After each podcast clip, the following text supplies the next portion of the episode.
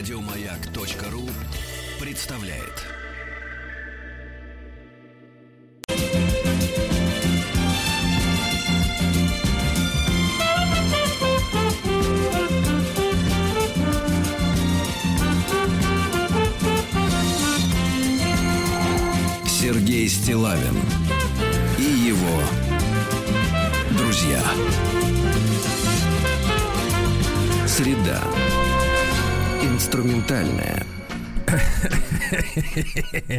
Доброе утро, Банька.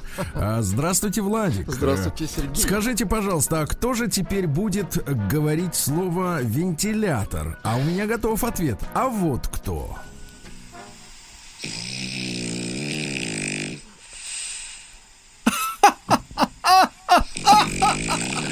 Я так скажу, мы подготовились.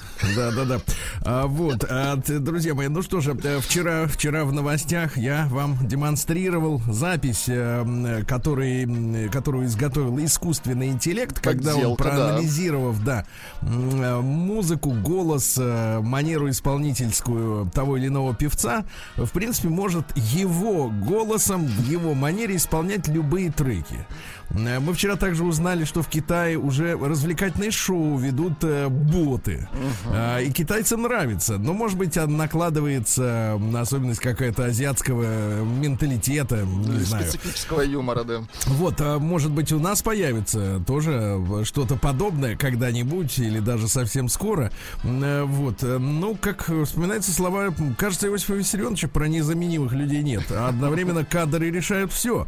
Вот, тут как-то можно запутаться, да, в этой, в этой всей син- си- сентенции. Значит, товарищи, во-первых, хотел бы сегодня начать наш эфир э, с привета, с поздравления э, Питеру, э, Ленинграду, да, сегодня день города, вот, в такой, в обстановке, так сказать, как говорится, военной, военной обстановке. Да-да-да. Я э, год, на, не год назад, а прошлой осенью, помните, когда мы с Рустамом Ивановичем опробовали открывшуюся трассу М-11, у меня был прогноз на то, что эта весна станет, э, э, ну, пиком э, автомобильного туризма между Москвой и Питером. Тем более, что э, на эту весну э, намечали э, каршеринговые компании открыть э, легковые специальные э, тарифы, когда можно было бы за вменяемые деньги, в принципе, на машине добраться из одного города в другой.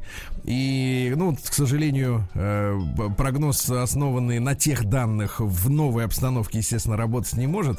Вот, но тем не менее, знаете, скажу вам так, потихоньку-потихоньку начинает все открываться. Я надеюсь, эта тенденция будет нарастать. И вот уже вчера э, стало известно о дате э, проведения Парада Победы. Э, 24 июня, мне кажется, это очень символично. Ро- ровно через 75 лет после того самого Парада Победы, да, Парада Победителей. Ну и, э, честно говоря, как и многим-многим из вас, мне тоже хочется, честно говоря, сесть за руль. Ну, Владик, вам не хочется, вам хочется прилечь. То есть сесть рядом с вами, Да, когда вы прилечь. будете за, за рулем, Сергей. да. Да, прилечь и, соответственно, да, а, мотануться, так сказать, вот далеко-далеко и вдохнуть, вдохнуть воздух путешествий. Все это тоже хочется, ребята. Я верю, что все это тоже у нас э, будет, и это и уже не за горами. Вот. А теперь, товарищи, перейдем к народным письмам, потому что они ждут нас.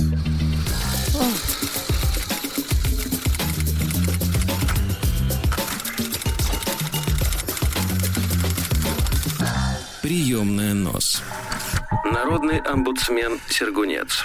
Ну, отвечая на народный вопрос, э, Сергей, скажи, а у тебя есть в бане банница?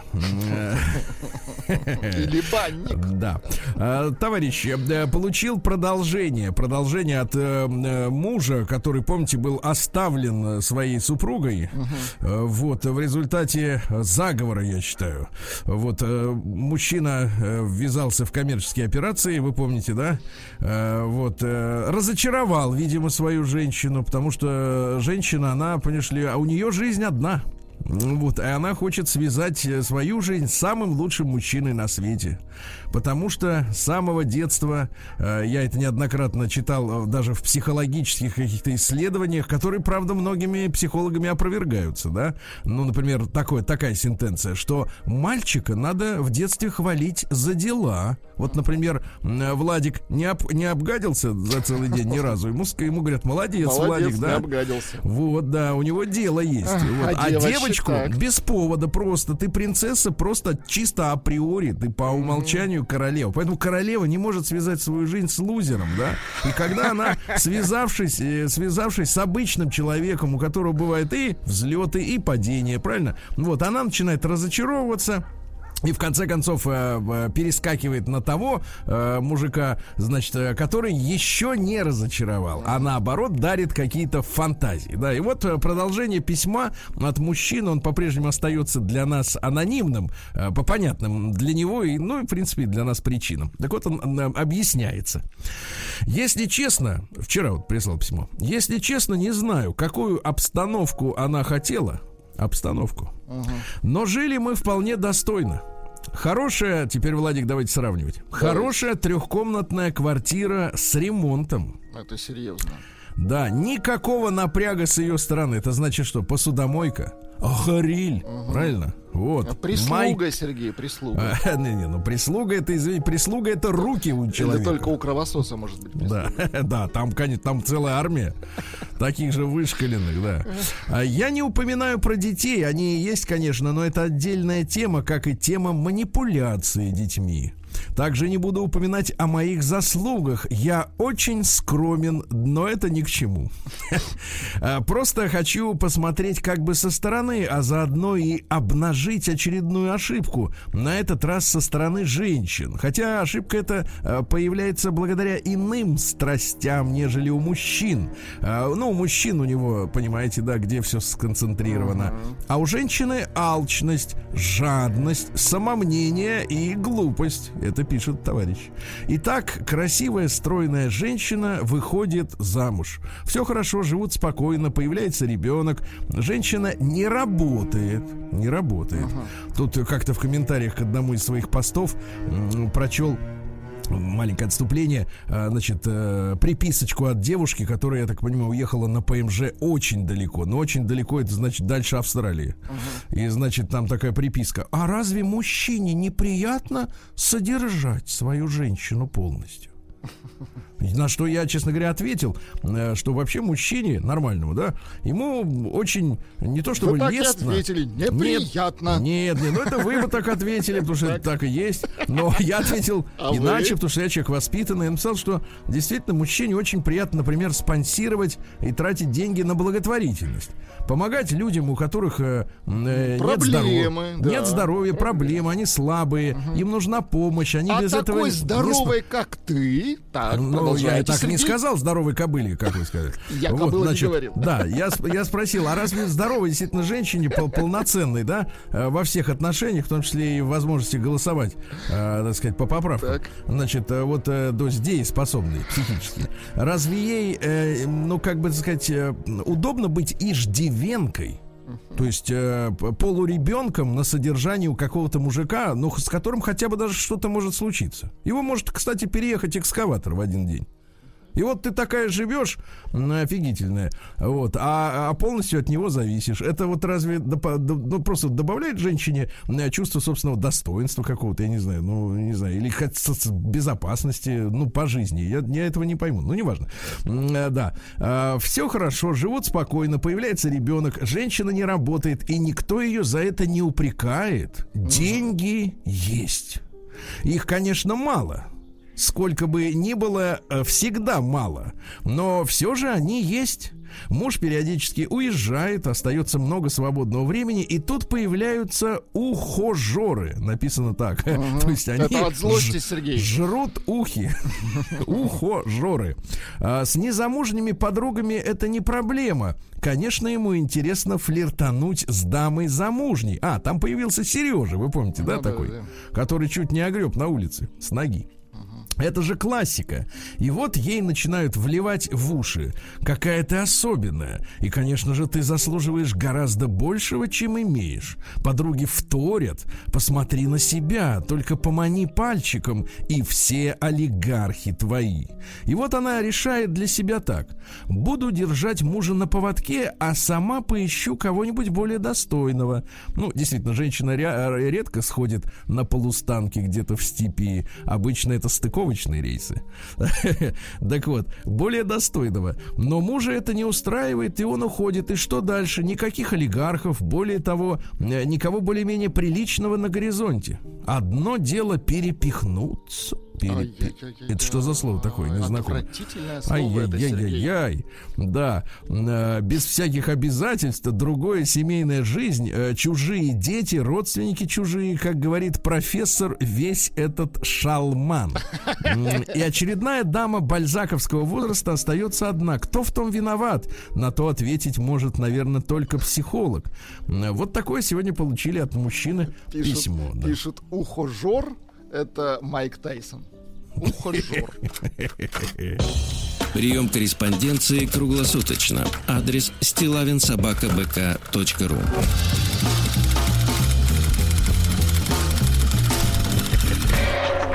Фамилия Стилавин 2 Л. Да. Ну что же, и обнаружил в моем ящике, а в нем я завел специальную папку НОС, Народный омбудсмен Сергунец, куда складываю письма. Есть также папка НОС, бывшее употребление, это то есть письма, которые прочитаны, чтобы ничего не перепутать. Вы молодец, Сергей. Да, я с детства приучен к порядку. Вот, э, руки, как говорится, на, на одеяло. Ага.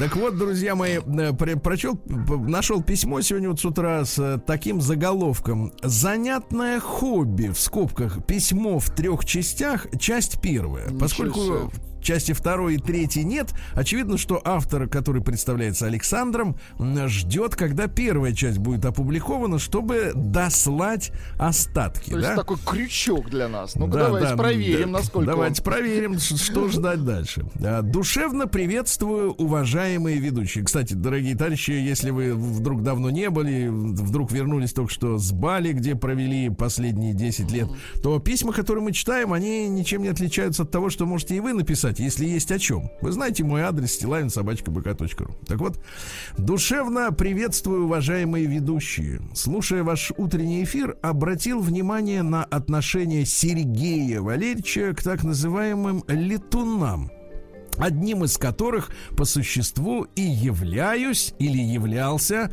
так как уже третий год э, не, неотлучно тружусь на заводе, дольше по разным причинам нигде не задерживался. Ну, летуны это советский термин, э, который очень подходит к, к сегодняшним карьеристам, да. Э, год-полтора поработал в одном офисе, побежал в следующий, потому ага. что хочется роста. Да. Хотел вставить свои пять копеек по этому поводу, так как интересных историй можно вспомнить много из моей трудовой деятельности, но это как-нибудь в другой раз. Вот Потому и в этом что... и заключается крючок, Сергей. Это давайте. погодите, погодите, да-да-да. Потому что, раз. вспоминая прошлое, заметил определенные параллели между поиском некой мифической идеальной работы с поиском такой же мифической идеальной женщины. Поделюсь небольшим этапом моей жизни, когда поиск партнера превратился почти что в хобби. И вот как это началось. Около пяти лет назад я резко оборвал бурные отношения с одной девушкой, моложе меня лет на шесть, кажется. Мне кажется, лет на шесть тогда. Вот мне кажется, вот, вот, вот так можно сказать, лет на шесть тогда. Причина этого не так важна, как то, что последовало далее. Было мне лет 25 на тот момент. Разрыв ощущался остро, было плохо. Не хотелось долго приходить в себя, не хотелось долго приходить в себя, обратите внимание, не замечая продолжающейся вокруг жизни. И в конце концов я решил сходить на такую известную в Москве тему, как быстрые свидания. Вышибить клин клином, как тогда казалось. Записался, а вы были на таких свиданиях, Владимир? Нет. Ну, ну, я понимаю. Нет, мы, а мы вы? В эфире, мы в эфире, я Извините. А извините, а попутал. Нет, я не знаю, куда идти. Я тоже. Да мы Запис- не, не из того поколения, не для нас. Да, у нас такого компаса нет. Мы, по-другому работали. Работаем на лежаках, я понимаю. Записался на одно такое мероприятие через интернет. Ах, вот куда надо было идти. А, Придя в ресторан, где их обычно проводят, давайте вот саспенс устроим. Но А, это придя- в- в американских фильмах показывают, да, они меняются партнерами, обычно это в каком-то кабаке происходит. Ну, у них кабаке, у нас ресторан, извините. У нас и Макдональдс ресторан. Так, Придя в ресторан, где их обычно проводят, уселся на свое место и стал ждать, пока придут все участники. С э, каждой новой подошедшей дамой мне становилось как-то все тоскливее и тоскливее. Не поймите меня неправильно, это было вполне, это были вполне привлекательные женщины. Думаю, вряд ли кто из мужской половины тогда о чем-то жалел. Но все же это были именно женщины, а теперь как пощечина, далеко за 30. Ай-яй-яй-яй-яй. Помню, как подумал тогда, неужели мое время прошло? Неужели я настолько повзрослел? Вообще, в принципе, повзрослеть для мужчины это комплимент, а здесь, вот видите, настолько. Где же девушки моложе меня? Как оказалось, в я школе, ну, может, Ага, 25. Как, как оказалось, я в расстроенных чувствах. Когда покупал билет, записался по ошибке в среднюю возрастную группу. Ах ты наш слепыш. Хотя в свои 25 а, вполне мог записаться и к молоденьким. Немного поразмыслив после столь интересного открытия, решил извлечь максимум пользы из того вечера. Если кто не знает, то на быстрых свиданиях мужчин и женщин рассаживают парами, а затем мужики пересаживаются, сменяя друг друга, и в течение минут пяти, ну уже не помню точно сколько, стараются кто в легком диалоге, кто в допросе с пристрастием узнать что-нибудь о собеседнице, а она о нем, и понять, нравится человек или нет. А если понравился, ставят плюсик в специальном листке, и после встречи организаторы смотрят, кто кому что поставил. Если симпатия взаимная, то высылаются телефоны для связи, а там уж крутись как умеешь дальше сам. Ну, тут крутиться не надо. Тут. Так вот, решил я уйти оттуда не с пустыми руками. Это а такое, вы точ- знаете, Сергей, я подумал, Ага. это такое ЕГЭ для взрослых. Да? Да. Так вот, решил я уйти, то есть надо правильно отвечать Да, на да, совершенно точно. Решил я уйти оттуда не с пустыми руками, а точнее не с пустой головой. Звучит немного странно, но пусть будет так. На протяжении всего вечера, подсаживаясь к новой даме, я с позиции залетного участника, в чем сразу честно признавался, спрашивал всякого совета и слушал их собственные истории жизни. Я рассказывал, как неудачно завершились мои отношения с той девушкой. Спрашивал, что, что я делал не так, что, может быть, она делала не так э, после возгласов «Ах, какой молоденькой! Как жаль, что ошибся группой!» Группой. Мне порой рассказывали много полезного и интересного. И вот на этой ноте мы, соответственно, сегодня и поставим Да. многоточие, да? Что же интересного, дамы далеко, а, глубоко, далеко, глубоко, разные вещи, за 30 рассказали молоденькому. Мгм. День дяди Бастилии пустую прошел. 80 лет со дня рождения. Ух ты, а ей уж 80.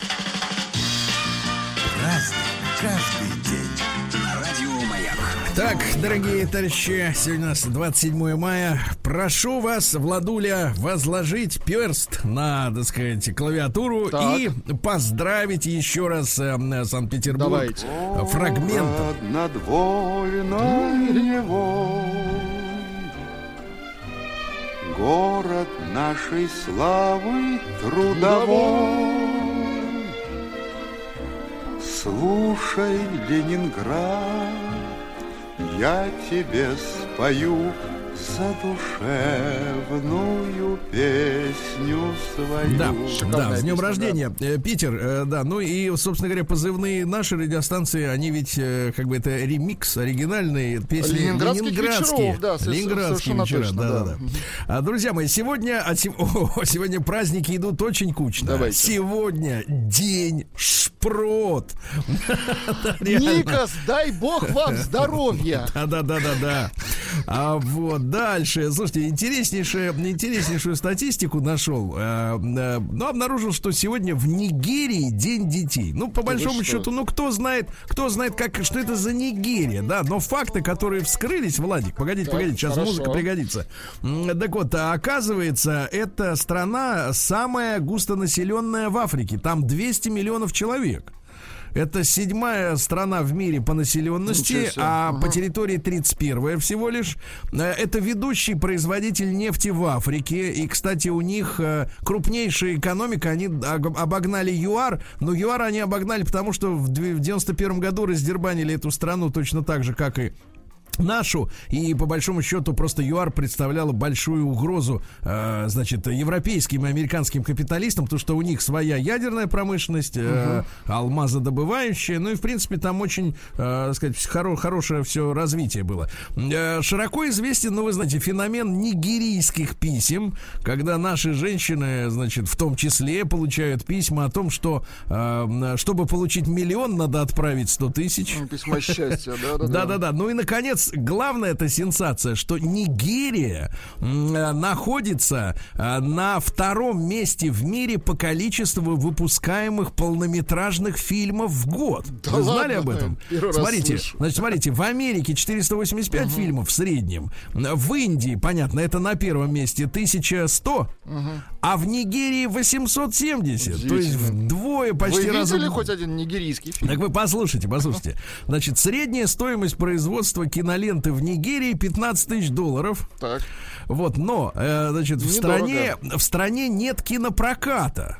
А, Значит, в столице Лагосе, ну, где тусуются пираты, понимаете, да, всякие, а, в 15-миллионном, всего три кинотеатра. Там нет студий, нет павильонов, а, никто не может себе построить, позволить сложные декорации. А теперь во- вопрос к знатоку Владику. Так. При всех этих условиях, как страна может быть второй в мире по количеству производимых в год фильмов?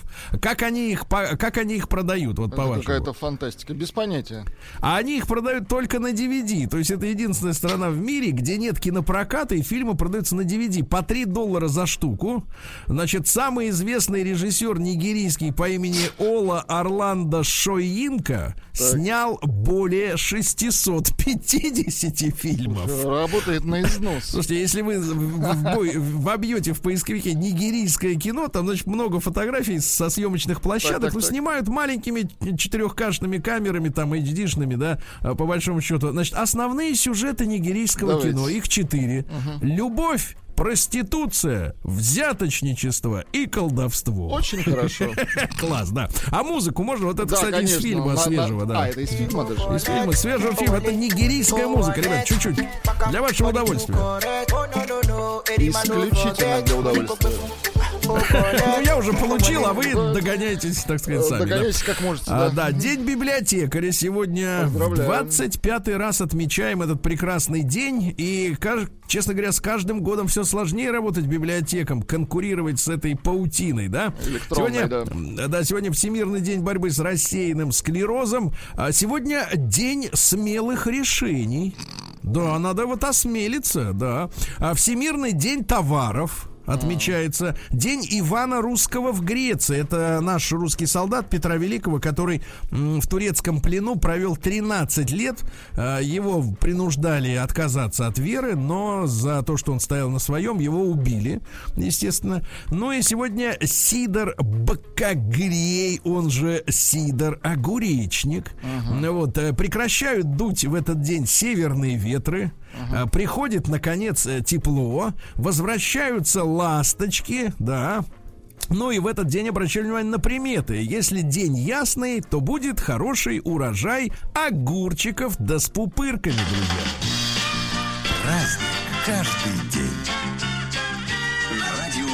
Так, ну что же, в 1199 году сегодня римский папа, на тот момент Иннокентий, э, обложил впервые прямым своим налогом духовенство. То есть с кассы бабки в Рим. Вот так вот. Членские да-да-да. взносы. Понимаю. Да, в 1328 после смерти младшего сына Филиппа IV Красивого Э, звали этого сына Карл Сварливый. вот. На французский престол вступил двоюродный братишка его. Это первый король из династии Валуа.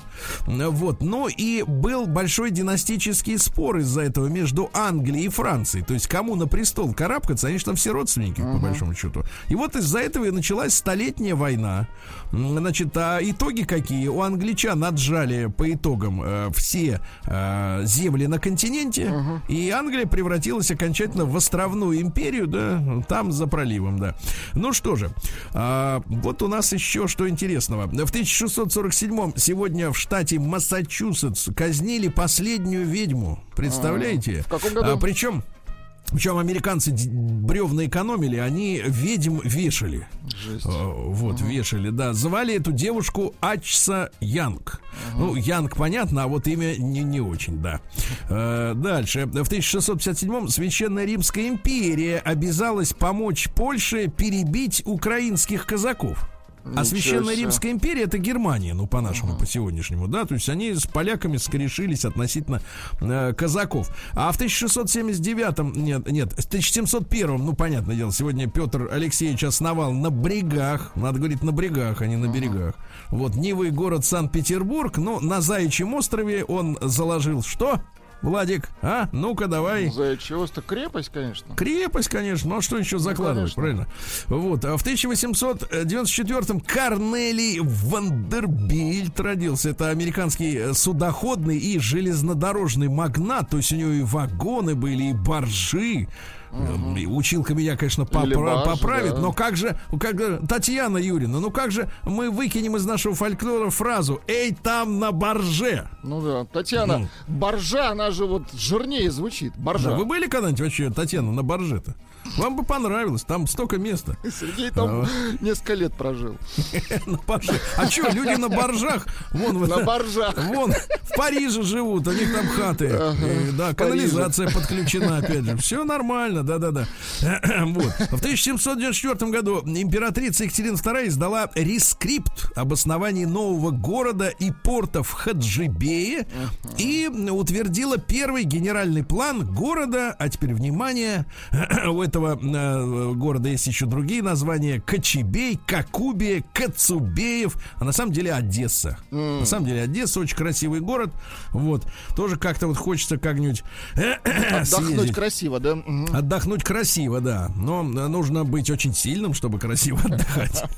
А в 1882-м Камо родился. Это революционер-экспроприатор. Его звали Симон Аршакович Тер Петросян. Э, Ну вот у нас есть просто, э, да, а там Да. Тер Петросян, да. Так вот, экспроприатор это что? Грабил банковские тачки. Ну, потому что революции нужны деньги. Ну, Э. Сав- Савва Морозов не, не очень много спонсировал. Все-таки не хватало. Иосиф тоже так начинал, ничего страшного. да, они, соответственно, останавливали эти самые э, дилижансы всякие там с Кто бабками. тут временная? Слазь. Вот, и, и э, как они, значит, э, работали, э, они же с- осведомителей нанимали, да, которые сообщали, в какое время, по какой улице поедет банковская телега, да. И вот цитата из нашего героя. Э, Когда они очередного выловили, значит, вот этого инкассатора, они ему говорят, придем к тебе, арестуем, будем пытать, посадим на кол. Ну, в общем, люди. Крепкие ребята, да. Да, живо понимаю. Ну, то есть мы, знаешь, когда говорим, революционеры, это такие романтики. Нет, ребята, это э, в том числе и такая вот грязная работа. Надо быть готовым э, к революционеру. А если не готов, тогда ты не революционер, а трепло, правильно? Ну, так вот, да. Так что, да. В 1883-м в Москве на Красной площади открылось здание исторического музея. Прекрасный музей. Да, в 1889-м Александр Георгиевич Лорх Лорх, ха на конце.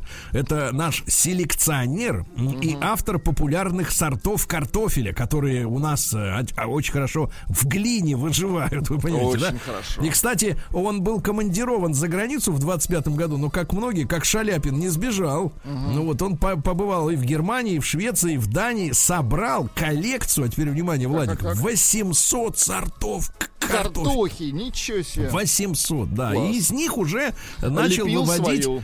Ну, чтобы они, так сказать, да, вот э, хорошо приживались. А, Дэшел Хэммет, это американский писатель, а родоначальник так называемого крутого детектива в 1894 Ну, то есть есть просто детектив, да, ну, кого-то там замочили, ну, там вяленько Пуаро прибежал, что-то там пос- посидел, потрындел, сказал, кто виноват. А крутой это когда погоня. Это когда да? Чак Норрис. Ну, понимаю. какой, ну, в каком детективе он снимался? У него фильмы все, все автобиографические, мне кажется. Не трогает Чак Норриса. А в Детективчик. 1895-м английский изобретатель Бирт Акрес э, запатентовал кинопроектор. Ну, без него кино бессмысленно, естественно, да. Но там, чтобы дергался, там фрикционный механизм, кстати говоря, Владик. Чтоб дергался, хорошо. Ну, конечно, кадр должен на секунду, на Дергаться, да, микросекунду так, а так кино и устроено. затормаживаться, да, это вот у вас на видосиках все по-другому. А В 1900 году на парламентских выборах в Бельгии впервые в мире испробовали систему так называемого пропорционального представительства. Ну, имеется в виду, что как раньше-то было? Ну, вот, например, дворяне, да? От них, например, один депутат от 100. А крестьяне один от 100 тысяч. Ну, понимаете, да? А в Бельгии попробовали, давайте просто вот от количества народа. Ну, неважно Равномерно, какого. Ну, понятно. Да. В 1903 году Елена Александровна Благинина, это наша детская поэтесса, переводчица. Ну вот, например, про паровоз. Да, Пожалуйста. хорошо. Паровоз, паровоз. Что в подарок нам привез? Я привез цветные книжки. Пусть читают ребятишки. Я привез карандаши. Пусть рисуют. Малыши. Молодец. Хорошие стихи, крепкие. да, да. Или, например, вот еще это еще давайте. не Хорошие стихи, почему не жалко? Так, конечно, не жалко. Наша Маша рано встала. Кукол всех пересчитала. Две матрешки на окошке, две оринки, ну и так далее. Я понимаю, вам На тошно. Иринке. Понятно. Хорошие стихи. Не на Иринке, а на перинке. Вот. Да, ну что же, про мыльные пузыри еще есть, хотите? Вообще не очень. Пару строк просто, Да, конечно, посмотрите. давайте. Тихо шепчется светлой Так. старая береза. Ходит по двору с метлой дедушка Сережа. Видите, береза и Сережа. Да-да-да. А, Сегодня Цусима очередная годовщина вот этого, как бы так сказать, неудачного, мягко говоря, да, из-за бездарного руководства на месте, так сказать, сражения. В тринадцатом году в Питере впервые в мире четырехмоторный самолет «Русский Витязь» конструкции Сикорского успешно прошел испытание в полете. Он мог 600 килограмм взять на борт, да.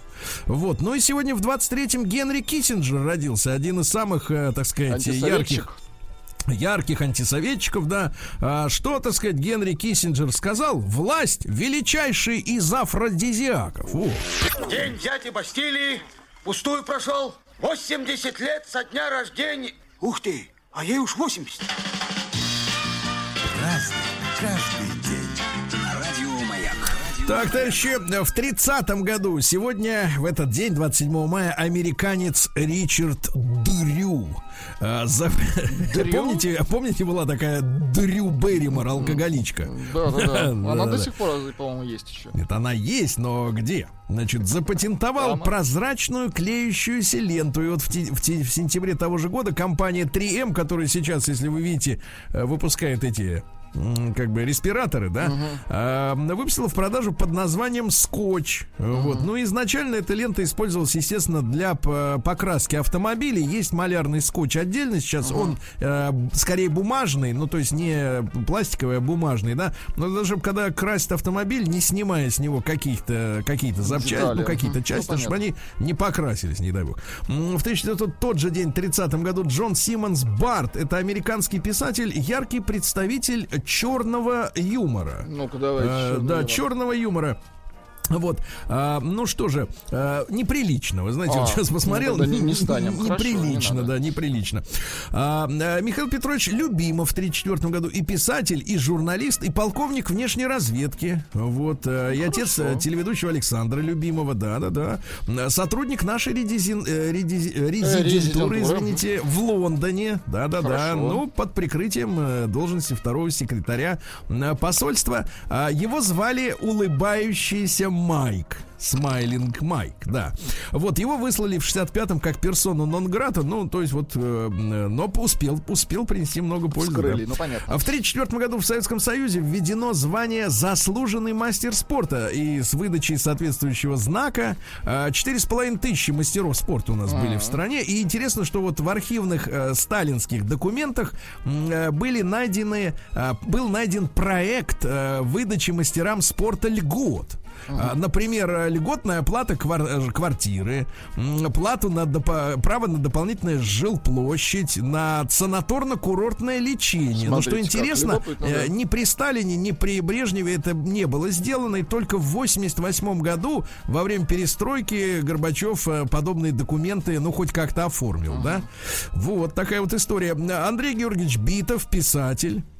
Вот, а в сорок первом году англичане а, сумели потопить немецкий линкор Бисмарк у берегов Франции. Тогда на борту было две с половиной тысячи немцев. Вот, а, в сорок втором году сегодня чехословацкие патриоты организовали успешное покушение на шефа полиции и СС а, Гейдриха, который, а, ну, был палачом в Чехии и Моравии. Он казнил э, 300 человек в первые пять дней своего пребывания в Праге. И чешские патриоты, они, соответственно, вот э, задумали и сделали. В 49 году Александр Николаевич Лосев, э, его не стало в 2004-м, вокалист группы «Цветы». Шикарный Помните голос, такой? да. Кстати, Так. имел черный пояс по карате. Да ладно. О как, да. А моя одна на века. Но голос шикарный. Да, в 58 году родилась Сьюзи Сю. Это панкерша, которая выступала с группой Баншис. Есть такая Баншис? Визгливая. Да, беда вот что-то в этом роде. Это А, сегодня, Лосев, да. сегодня а, 60 лет исполнилось бы Александру Башлачеву.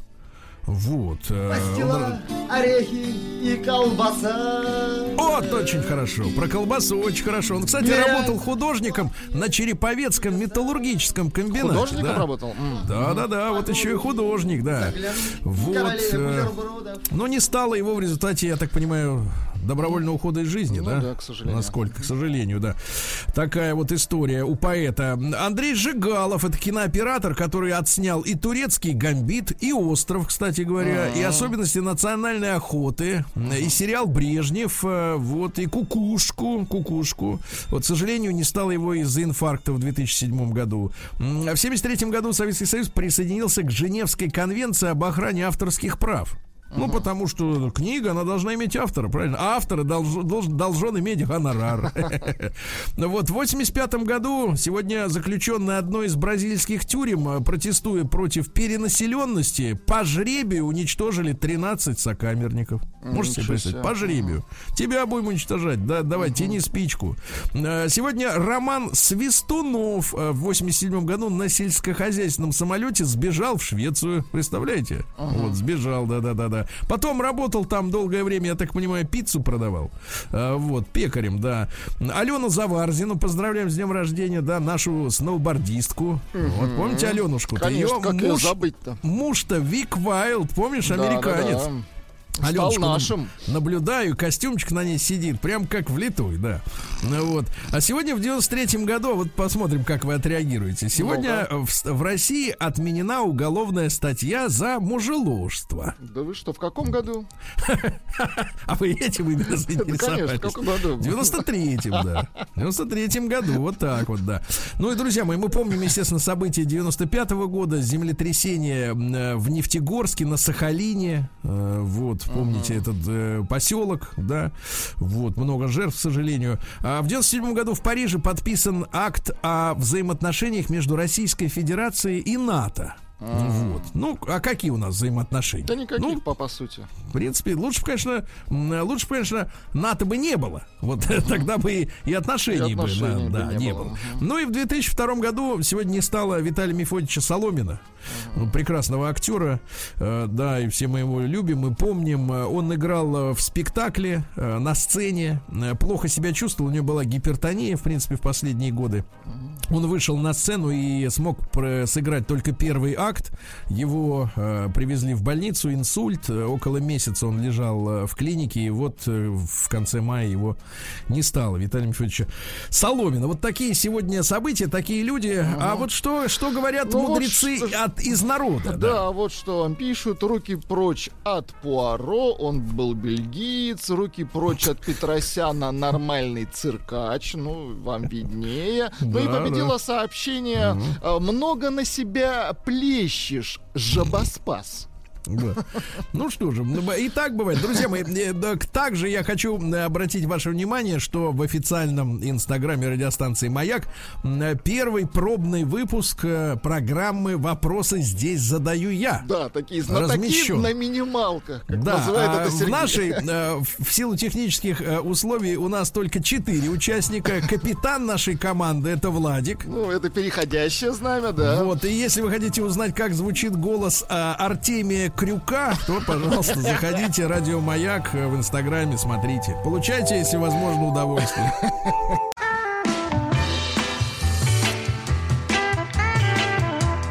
Сергей Стилавин и его друзья. Среда. Инструментальная. Э, Что ж, товарищи, э, сегодня среда. Она и в Омске среда, правильно? Абсолютно точно. Не поспоришь.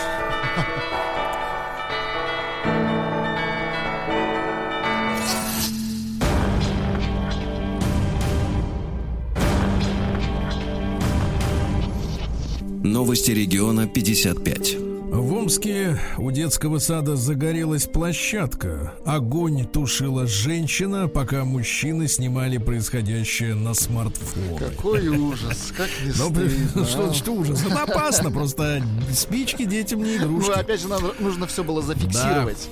Омский медведь Фома разозлился на собственных детей, которых зовут Тихон, Тайга и Сибирь.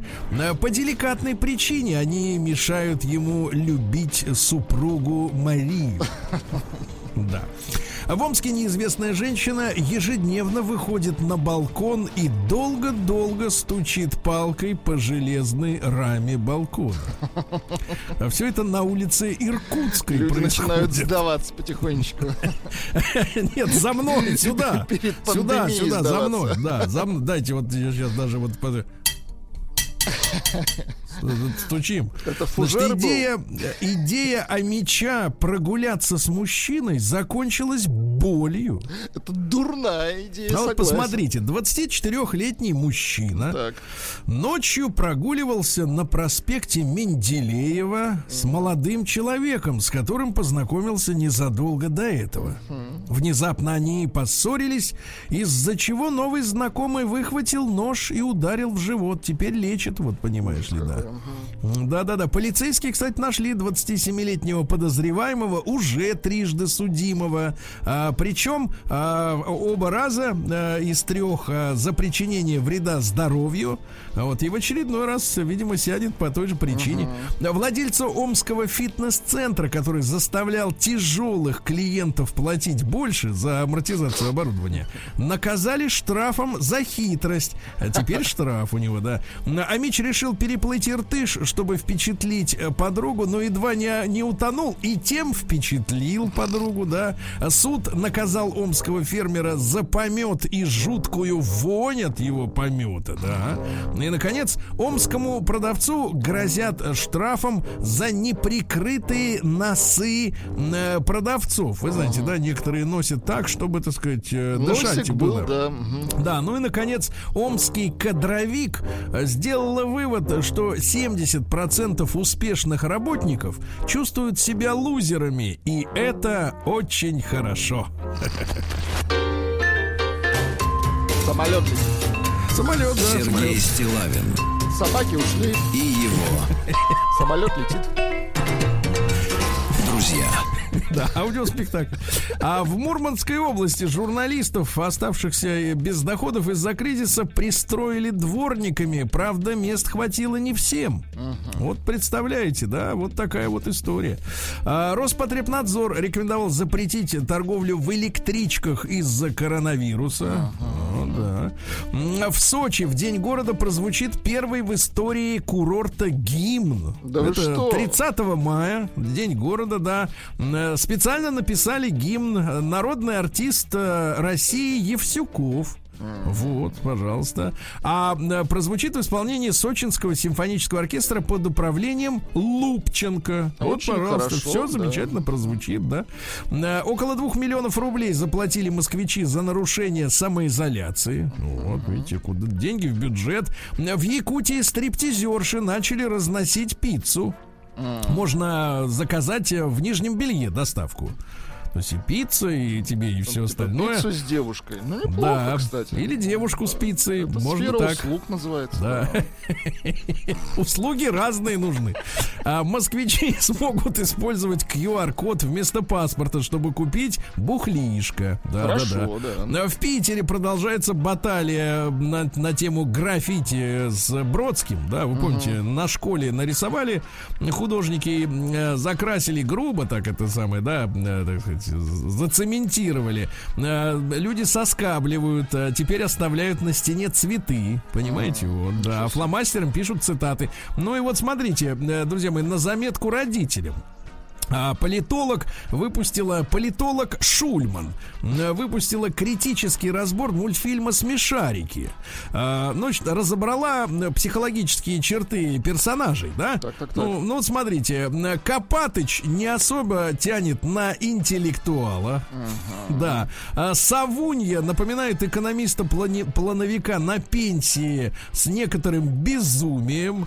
Ежик склонен к обсессивно-компульсивным делам, а Каркарыч морально сомнителен. Понимаете, Каркарыч морально сомнителен. Ну и, наконец, м, челябинские выпускники нарисовали на асфальте своей школы стриптизера в бандане, потому что он ассоциируется с их, с их классом, да. Ну и, наконец, просто заголовок, э, заголовок из э, газеты. Э, Липчане гонят. Заявление, заявление Говорят, громкое. больше гонят, чем в прошлом году. Наука и жизнь. Ну что же, э, наши ученые, давайте, э, ученый Екайкин, э, вот, заявил, что... Он ученый. Природа вовсе даже и не очистилась во время пандемии. Потому что вот эти все картинки, что пингвины пришли в Венецию и прочая вот эта ересь, а, еще хуже природе от того, что нас нет с ней. Понимаете, вот так вот. А, ученые нашли у рыб новый половой гормон, это важно, конечно. А, Ученые выяснили, как общаться с младенцами, чтобы вызвать у них симпатию. Ну-ка. А надо просто повторять то, что он делает. Хорошо. То есть вот он хихикнул, и ты. Он как кашу бы, ест, и, и ты, ты. и ты. Вот и ему нравится от этого. Так да. споетесь. А, а, создан прибор японский, который передает вкус виртуальной еды. Называется это синтезатор Наримаки. Значит, это пластина. Ну вот у нас таким синтезатором выступала батарейка обычно Ну да, крона, да, да, да. А, Тоже надо прикладывать к На языку. язык, да-да-да, и будет Она, соответственно, бьет, видимо, какими-то импульсами особенными, или язык надо засовывать в этот синтезатор. Значит, а следующие вкусы отображает кислый, сладкий, горький, соленый и вкус умами. Вот, да, умами. Не умамы, Не умама, а понимаем, умами, конечно. да. Умама это запрещено. Это, смотрите-ка, это вот э, в Японии есть такой вкус. Это нечто среднее между мясным или бульонным вкусом, но с особенным послевкусием, который постепенно раскрывается у каждого по-своему. Вы когда-нибудь испытывали удовольствие от умами? Ни разу. Не припомню, да. Удивительно, Ученые выяснили траекторию полета астероида, который убил динозавров в Мексике. Летел криво. Криво летел. Вот. А морские водомерки, оказывается. Ну, знаете, вот эти вот пауки, ну не пауки, как их там вот э, такие. На ножках. В водомерке, Ну, короче. ходят по воде. Оказывается, чтобы не мерзнуть, они одеты в воздух. Одеты То есть в а, воздух? они при, прилепляют к себе несколько молекул воздуха, которые не пропускает холод. Представляете, Это да? фантастика. Да, ну и британские студенты научились собирать частицы стирающихся шин. Вы знаете, да, что раз там э, в несколько лет надо менять шины, потому что они стираются. Но стираются они не просто так, а вот этот весь порошок мелкий, резиновый, да, он же, соответственно, на дороге остается и, и загаживает природу-то очень сильно. Э, Научились вроде как собирать. Ну и, наконец, э, сообщение вам должно понравиться, Владик. Давайте, конечно. А приматологи Приматологи. Приматологи на- нашли у шимпанзе э, культурные различия в ловле термитов. Это, прорыв. Да, да.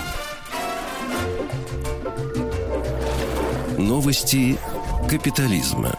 Капитализм. Так, что у нас? А вот хорошая новость. Ральф Шумахер купил себе Ладу Ниву 4 на 4, чтобы развозить на ней винишко. Тоже слом- Ага. сломали человека, значит, да? Да, Ральф Шумахер, да-да-да. Он купил себе Ладу 4 на 4. Вот, в комплектации Тайга. Хорошо. Э, Там новая головная оптика, э, колеса, тонированные стекла, стальные подножки, ну, по-нашему, пороги, да. Все вот и как так далее. хотел Шумахер. Да, и лебедка, и багажник Да на класс. крыше. Все есть, все есть. А цена-то, цена-то, ну, как бы для него-то вообще даром, правильно? А, да, вот так вот. А Финляндия предлагает арендовать финна на один день, чтобы он научил радоваться мелочам и финскому счастью. Значит, какие есть э, тренинги? Финское холодное счастье. Нет, смотрите, ешь как фин, отдыхай как фин, прокачайся как фин, проведи время как фин и будьте счастливы как, фин. Вот прекрасно, да-да-да. А, да. А, в Болгарии полицейский принял участие в драке футбольных фанатов, потому что а, Очень чувство- хотел принять участие. Клубное чувство сильнее, чем погоны у него, да-да-да. Дайте-ка я свое слово Да, вставлю. слушайте, а вот к чему приводит пропаганда в кинематографе Человеков-пауков. Так. Э, Три мальчика в Боливии захотели стать такими же супергероями и поняли, что э, им нужно позволить э, пауку укусить себя. О, ужас. Черной вдове Каракурту. И он их укусил. Что с Представляешь? мальчиками? Да, и с мальчиками в больнице. Все- все. а, я думаю, уже все на Да-да-да. деревьях. Мгм. Авиапассажир надел кружевные стринги на голову вместо маски. Это пикантно. Но, кстати говоря, я так понимаю, что сидят-то лучше, чем маска-то, да? Ну, по- по- Поживее, я так скажу. Ну так и видно лучше, да, и дышится как бы да свежо, да, да, да. Ну и звезда видео для взрослых изобрела способ мстить мужчинам при помощи порно. А, заказали, заказала ей видео бывшая супруга. Она хотела проучить своего мужа. Мне нужно было пристыдить его за то, э, которое он делал, пока они были вместе. А, Две минуты стриптизерша кривлялась перед камерой, как обычно, а потом сказала: "Ах ты урод!" и начала выкладывать э, факты из их интимной из их интимной жизни, да. Ну и наконец Вуди Аллен раскрыл секреты своего брака с приемной дочерью. Так, так, так. Помните, да, у него Да-да-да. есть дочь, вот Он восточный ее такой. приютил, а потом и Да. женился Приютил и потом окончательно приютил. А, разница между ними 35 лет. И вот Вуди Аллен э, говорит, что он избавился от многих невротических привычек благодаря этой женщине. А, правда, он до сих пор боится эм, ходить через туннели и боится ездить в лифте. Она говорит, не любит джаз и спорт, а мне не нравится телешоу, которые она смотрит, но тем не менее нам очень интересно друг с другом. Ну и наконец, гитарист группы Queen, астроном Брайан Мэй, Так. а, вы представляете, перенес инфаркт после тяжелой травмы зада. А, Дело в том, что работая в саду, работая в саду, он разорвал себя. Разорвал себя. Достаточно. Достаточно. У вас А, у меня сада-то нет. Да, да, да, у меня вопрос. А у вас-то сад есть, Сергей? Отвечать не нужно. Россия Криминальное. Ну что же, э, в Крыму вот э, находчивые люди э, тракторами срезали маки на поле, где люди устраивали фотосессии с красивыми цветами, ну чтобы они вместе не собирались, понимаете, да? Вот, а больной коронавирусом сбежал из больницы Таганрога на автобусе. Вот, на автобусе. Да-да-да. А, иностранец приехал в Псковскую область. Так. А теперь внимание, иностранец. А откуда иностранец-то? Надо же Как он вообще говорить. добрался сейчас? Что за иностранец? У нас теперь каждый второй иностранец. да? Так вот, иностранец приехал в Псковскую область и под видом парфюмерии предлагал людям гашиш. Подлец. Какой подлец этот иностранец, да. Э, э, Битва за туалет в Красноярске завершилась падением в выгребную яму. Ужасно. Вот, да. В Подольске рабочие устроили шашлыки э, прямо во время укладки асфальта. То есть вот одни укладывали, а другие, в это другие время ели. нажаривали, да-да-да. А, ну и чем закончим? Давайте-ка так. э, москвичка обвинила работницу метрополитена имени Ленина Так. в избиении красным сигнальным диском. Вот тебе диском, вот тебе.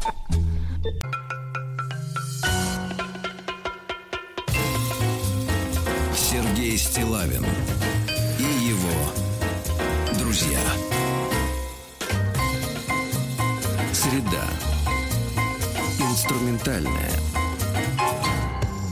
Ну что же, много новостей, друзья мои, хороших, интересных и не очень. Ну, например, в Брянске установили клумбы, э, похожие на гробы. В принципе, Ну, принципе, чтобы как бы повеселее было, да, народу? ве- весело и технологично. Мне кажется, ну, так и не- клумбы, давайте, двойного назначения. Давайте так, да. Но, слушайте, товарищи, я, я, я, я, я, я сначала терпел, э, терпел в смысле, ну, каждый день приходится э, читать, э, именно приходится, потому что некоторые новости, они вот не радуют, да. И Брянская, она, как бы, так сказать, ну, это цветочки. Ну, Да, это цветочки.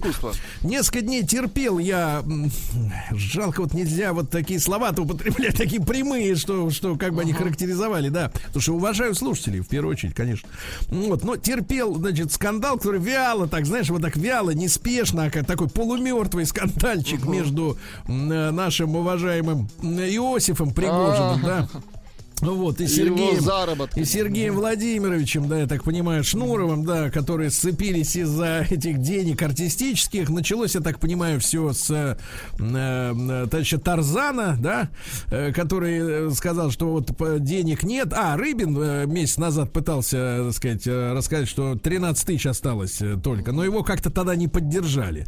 Э, Не до того было, не до Тарзана. Сейчас как немножко поосвоились, э, начали уже э, вставать на ту или иную сторону. И вот э, на данном этапе противостояния, где э, Пригожин э, называет Серегу с дрянным старикашкой или еще как-то старикашкой, мол, я тебя там начищу или что какие-то уже какие-то э, вот обещания начали раздавать друг другу. Вот Сережа сказал, что в принципе наши артисты вообще не нужны. Никому не нужны, да? Договорились. Итак, артист э, да, заявил, что артисты вообще не нужны. Слушайте, давайте так, короткий опрос сделаем при помощи WhatsApp. Давайте вот прямой вопрос, как вот задали, так и вам лично э, нужны артисты? Наши артисты, да? Вы Нет, вообще, вот давайте вот вообще, вам нужны артисты? Глобально. Один, это единичку на 0, плюс 7967 103 5533, да, нужны. Двойка, конечно, нет. Или, конечно, нет. А, да. Ну и ну большой разговор, большой разговор. Когда вы последний раз оплачивали труд артиста реальными деньгами? За что вы действительно, ну, сужали им, да? Давайте вспомним. Ва- Вы и артисты, да, вот так.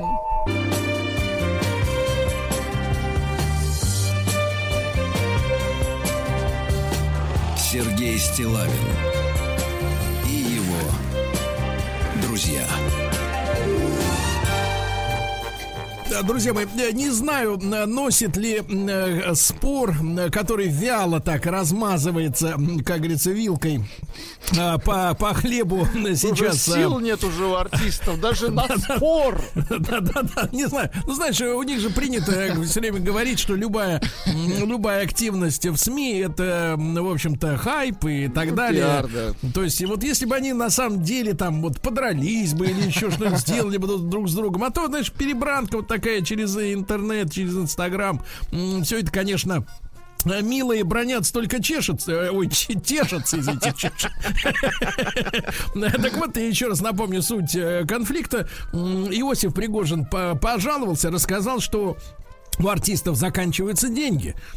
Концертов нет, а, как там, э, стрим не дает дохода у одного из артистов. Я читал такой, стримы. М, Вот в интернете не дают дохода былого. М, Вот, а артист, он же что? Он же, понимаешь, он же не может, как вы, в Саламандре ходить всю жизнь. Ему надо на каждое появление на публике, даже в Разное, маске, если он, даже в конечно. маске, если он, он должен быть в Гуччи в новой модели, там еще в какой-то.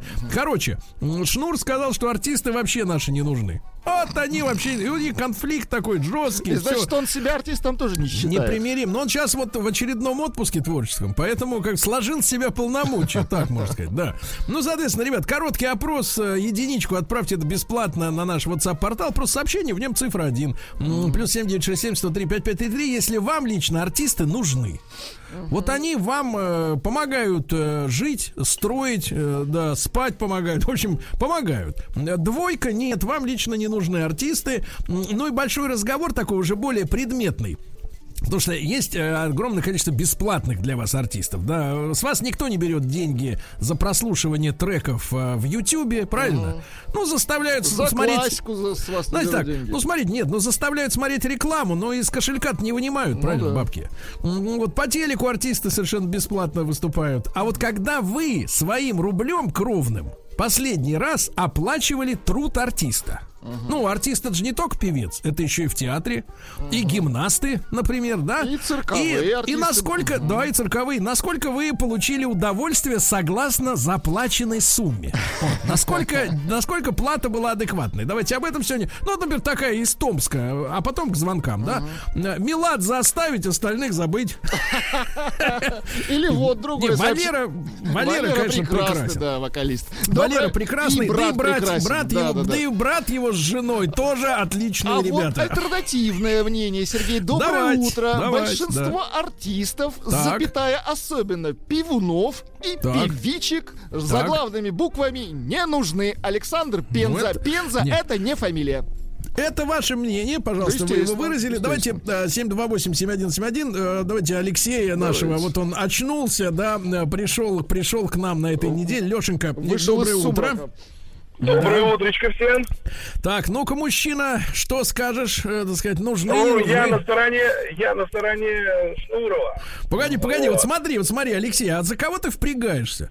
А, за кого ты впрягаешься? Как за, за за- кого? за- за За нищего? Нет, нормального парня. Ну, погоди, погоди, вот смотри, вот смотри, я тебе читаю. Э, Пригожин Иосиф Игоревич, а, э, лучший продюсер десятилетия, лауреат премии «Овация». А кто такой Шнур? А, Сереж, я тебе так скажу. Если бы, если бы Да никто. Иосиф Игоревич Пригожин был таким, как о нем ты так только что прочитал, то с деньгами у него было бы все ровно. Так и он не, не- не за себя жалуется, он за, он за- за людей радеет, Так и понимаешь? он, так и у артистов было бы все четко. Потому что действительно бы создавал что-то интересное. Что Погодите, погодите, так вы вот, вы вот давайте, вот вы, вы в артистическом деле, скажем так, ну явно, так сказать, не бог, правильно? Не понимаете механику, по- Ну как? Вы нам скажите, когда вы оплачивали труд Вот, артиста? вот расскажу, Сереж. Давайте. А, потому что работаю в такси. У меня друзья есть спекулянты, они билетами спекулируют. Так. Поэтому эти ребята мне, ну, поскольку я их вожу, в общем, туда-сюда, друг другу помогаем. А, Ну, Слушайте, у вас раз- все друзья вот такие же, а, до подбор прям. Да, я предпоследний раз отдал им тридцатку за Bon Jovi и получил огромное удовольствие. А крайний раз, это было осенью, Ленинград, э, Барвиха Luxury Village, и получил больше удовольствия, чем от Bon Jovi. А сколько, сколько билет-то стоил вам? Тридцаточку тоже. 30 тысяч рублей? Еще Да тех? ладно, я на, мет- э, я на Рамштайн не попал. Минимальная цена была 60. Ну вот скажите мне, а давайте вот, чтобы у слушателей было предметная, э, предметная э, возможность отправить предметное сообщение. Вот вы заплатили 30 тысяч, да? А Ну, вот и э, получил если, если... получил удовольствие. Но хорошо, а если в рублях удовольствие, то насколько? Вот чтобы баланс понять. Ну, по, по, Бон- по Bon Jovi скажу так, очень даже неплохо, и потом еще отбился, потому что я приехал на такси, и забрал вкусного клиента до порта. Не-не-не, погоди, погоди. А со шнура-то, со шнура, вот тридцатник за билет, а удовольствие насколько, если в рублях? Э, Наверное, в районе 80 соточки. Елки Прекра- прекрасные песни, особенно про ЗОЖ. Вот, э, Чувствую, мы в Понятно, музыке вообще не Значит, так, разбираемся. хорошо, хорошо, Леша. Ну вот э, твой напарник, напарник по классовой борьбе, да, Так. дозвонился Вячеслав. Слава, доброе утро. Да. Доброе утро, господа. Вячеслав, вот скажите, пожалуйста, а вы уважаете вообще артистов в целом?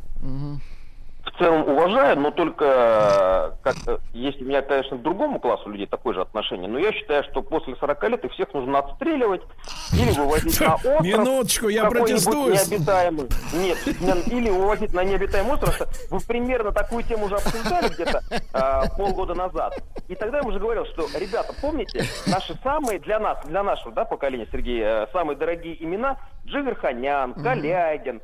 Но, ребята, хочется им сказать, что вы можете освободить от себя. Уже пришло другое поколение. Вот что вы, как сели своими задницами по театрам, по всем. Погоди, захватили погоди, эту ты что гонишь на Ну, театр? кстати, Человек всю жизнь шел к этому, а ты... Кстати, вот ты, Шнурову вот ты, 40 уже Вячеслав. есть. Погоди, вот Да. ты шел к тому, чтобы ты сидел в коттедже со 100-метровой этой гостиной.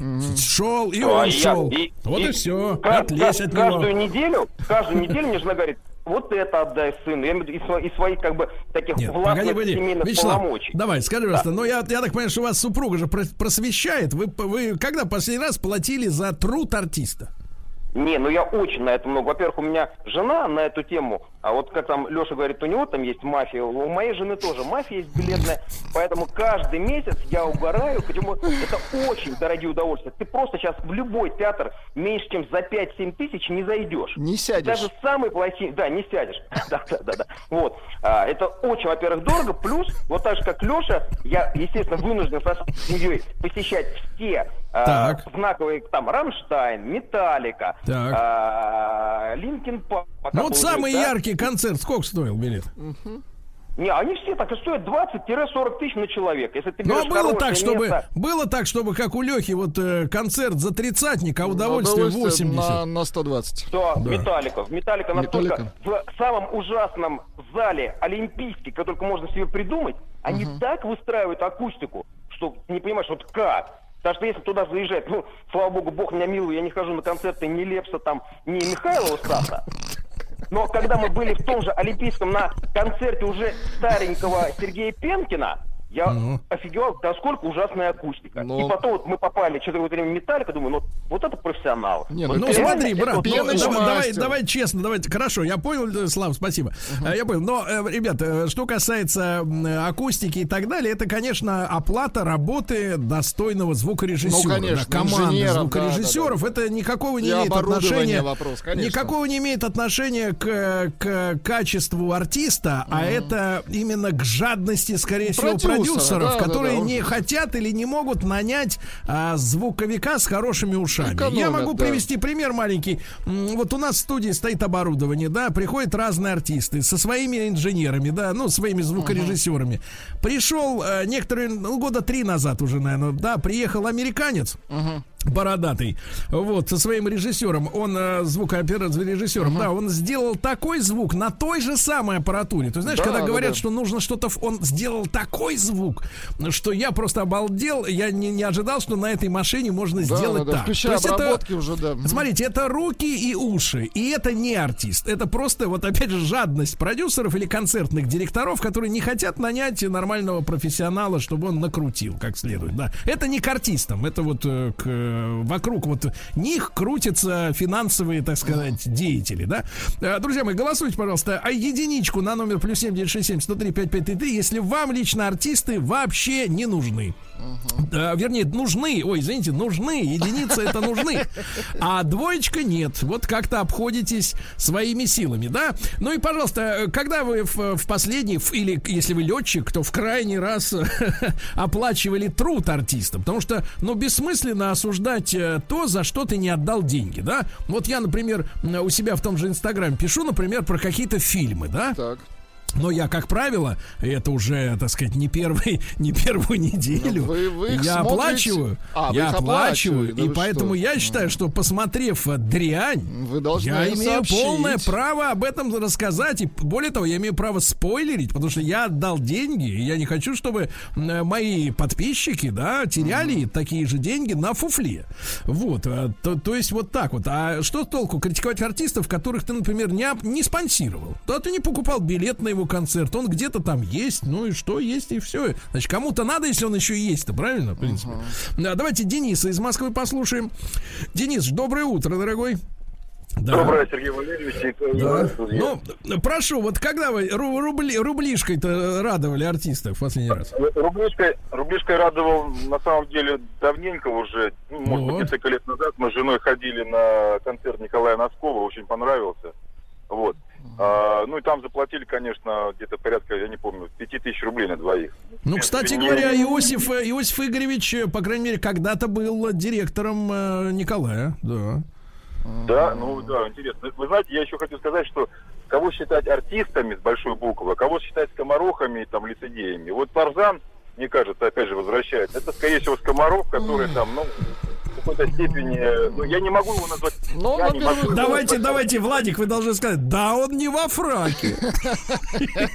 Во-первых, у него красивые волосы. Ну, иногда этого достаточно. Да-да-да, ну, ну хорошо, а скажите, пожалуйста, а вот, ну, все-таки 5 тысяч заплатили за билет на Колю Носкова, а, удовольствие на сколько получили?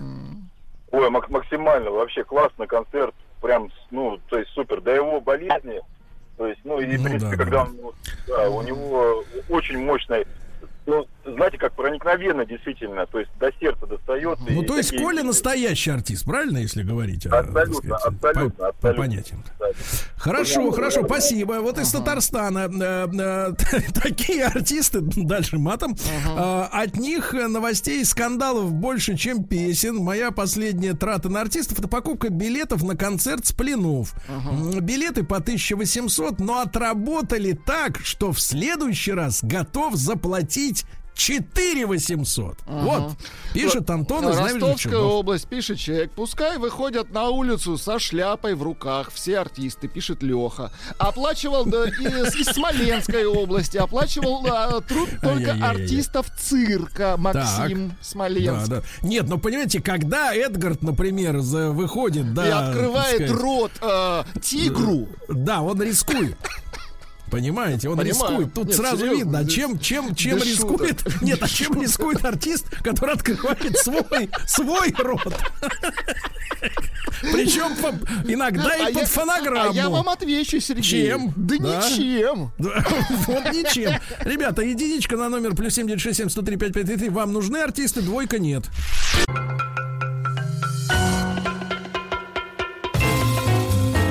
Сергей Стилавин его друзья.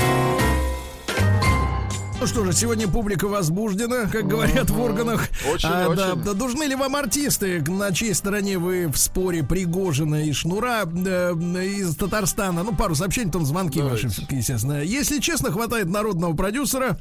А, утомили клоуны из Питера сообщение. Ни копейки шоу-бизнесу не платил, не плачу и не собираюсь. Ленинград с днем города, товарищи. Да, и, наконец, мне из артистов вас хватает. Да. Приморский Ну, край. а, Как говорится, да уж я, уж уж я уж, да. Приморский край гнать в шею дармоедов. Москва Так. все правильно, скрипач не нужен. Это цитата из фильма. Давайте Сашу из Петрозаводска, ему 45. Александр, здравствуйте, добрый день. Да, ребят, да, ребят, Да. доброе утро. Саша, Саша, ну Я- смотрите, вы, вы указали, что оплачиваете подписку на iTunes, артисты с вами. Э, Кому Конечно. перепадают ваши вот эти? Сколько в месяц стоит-то? Ну, там семейная подписка 269 рублей, по-моему, она там автоматом списывается. Так, Вот. кому крохи А, сыпятся?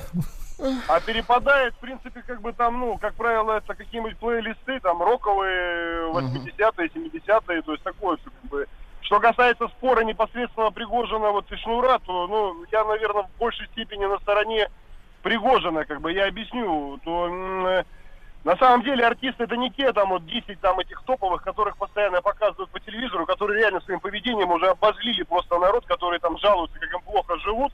Вот, а народ сидит на них с телевизора смотрит, там, с зарплатой в 20 тысяч рублей или с пенсией, там, в 15. Вот. А есть полно артистов, которые реально там играют действительно в провинциальных театрах, в провинциальных городах, куда ходят люди, и сейчас они сидят реально без работы. Сейчас они сидят реально без работы, и они, ну, я думаю, что да, действительно, они бедствуют, как бы, то есть, ну, потому что у них вот точно уже заработка никакого нету, как бы, там не А надо бы как-то вот, Саш, я вот как-то э, товарищам артистам предлагаю им отмежеваться как-то от поп-звезд, да? Чтобы их всех в одну, как говорится, в одну яму-то в не сгребали. Конечно, естественно, потому что тот вот беспредел, который происходит на экранах наших центральных каналов, они только обозлили людей, как бы. Они на них смотрят, вот, ну, люди простые, россияне, которые сейчас действительно просидели без работы, которые реально как бы, ну, А те не жалуются, да. А те жалуются. А, а те Так. реально как бы жалуются. да. Я как бы, ну, Жалуются, понятно, да. там, э, Хорошо, ну, вот хорошо, хорошо. на тему на тему провинциальных театров, да, это Очень правильно, потому что хорошо, люди да, служат, не подмечено. хотят, не хотят уезжать из своих родных мест, правильно? Вот служат зрителю на местах, понимаешь? Да, вот так правильно. Так, э, что у нас? э, э, В последний раз баловал артистов деньгами, надо говорить баловал, вот, а не баловал, как поется в одной песне. А, да, да и то э, не своими билетами мне подарили в ноябре 17 года. Ходили с мамой на концерт э, группы Альманак. Вы «Альманах» знаете группу. Альманак? Это вот квадратный наш баловал. Ну, э, естественно, не своими. Откуда свои, да? Да-да-да, у Ко- нашего а. Ставропольский край, траты, Кубанский казачий хор 2000 рублей. А Саратовская область в прошлом году ходил в театр, пробел, понравилось, коротко. Понравилось, Понравилось, видите, да, понравилось, да, хорошо. хорошо, Да. давайте послушаем Алексея из. Дубны, да, ему 42. Леша, доброе утро. Доброе Да. утро, Сергей Валерьевич. Ну, Влад, пожалуйста, доброе. вот, во-первых, кого оплачивали, чей труд э, в крайний раз, так сказать? А, ну вот успел как раз до этой до пандемии побывать на концерте симфонического кино. Каспарян О, расскажи, расскажи, брат, как, интересно. как это было? Впечатление, звук. Это было прекрасно. Это было, во-первых, совсем недорого. Там 4000 рублей, по-моему, мы заплатили за билет. Ну, Ну, на 30. одного человека 4000. Да, ну они, ну то есть Каспарян красавчик, он приехал, отыграл, звук прекрасный был. Потом вышел, расписался мне на виниле, который у меня заветный, хранился еще с советских времен. И сфотографировались. Ну, то есть есть честные друг артисты, руки. правильно, которые вот, Есть э, артисты, и главное, я вот говорю, артисты нужны, но те, которые там, грубо говоря, в детстве у меня висели на стене на плакате, вот на них я буду ходить, наверное, пока они в силе, и пока они го- готовы приезжать там и так далее. А, ну, а все остальные не нужны. Всех Все остальных остальные на, не нужны. на Вот остров, да. Товарищ Пчельник пишет. Давайте. э, Шнур ничем не отличается от Пригожина, также далек от народа, такой же буржуй, паразитирующий на почве своего собственного прошлого искреннего алкоголизма и честных формулировок. Вот это мнение народа, товарищи, ничего не прибавляют себе, да? На концерт группы «Скутер» в Казани в 2013 Господи, было а вот это круто. действительно Джокера А достали. а вот это уже, а что скажет Костромской Джокер? Не- ну, пока он не дозвонился. Давайте-ка Максима послушаем. Ему 40, он никогда не был на концертах. Ни разу вы в жизни. что? Да, да, да. Максим, доброе утро. Доброе утро, ребят. Да. Максим, а как так вышло, что, что ни разу на концерт Вы не был? дали себе слово? Нет, ну, если говорить об артистах, то ну, в моем понимании артист э, это был Александр Вертинский и Владимир Семенович Высоцкий. Да, это два артиста в нашей стране, которых, к сожалению, нету. И по этой причине я, я, наверное, и, не был никогда. А, Но вот что касается п- п- позиции Шнура, я, конечно, на ней. И, а, э, считаю, что Пригожин с Тарзаном проявили себя как самые бессовестные в нашей стране, честно говоря. И э, в конце концов, открыты площади, улицы, метро, пожалуйста, артисты, выходите, за- зарабатывайте, где вам, собственно, самое место. Ну, вот да, она, да, да, вот эта позиция, вот эта позиция, да, да.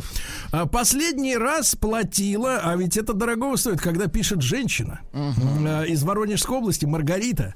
А, Последний раз платила артистам из группы Би-2 в прошлом году, в прошлом июне, когда ходила на концерт, получила массу приятных эмоций, это было здорово. Такие артисты просто необходимы. А да. вот, Сергей, вам понравится сообщение. Жене два года назад купил билет на Ирину Аллегрову. 2700 рублей. Да, да, да, 2700. Э, Слушайте, из моего личного опыта, э, моего личного опыта, э, по-моему, году в 2000-м э, по просьбе женщины оказался на концерте Валерия Яковлевича Леонтьева. И вы знаете, конечно, конечно, он э, вхож вот в ту обойму артистов, которых, Ну, э, старая гвардия, да. которых включают вот э, в, во все значимые официальные концерты, да. И понятное дело, что я имел такие же стереотипы, да, как, наверное, у многих вот э, по отношению к этой команде, да, вот э, там 20 человек туда входит, сколько, 30.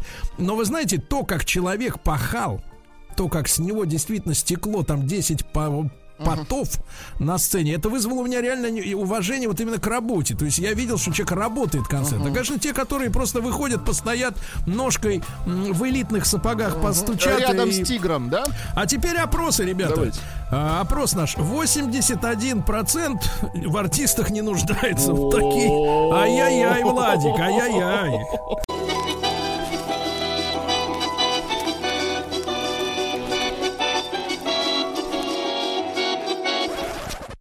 Конфетки-бараночки. Конфетки, бараночки, друзья мои. Наш специальный проект, который, а, которым мы обязаны Павлу Сюткину, историку русской кухни. Павел, доброе утро.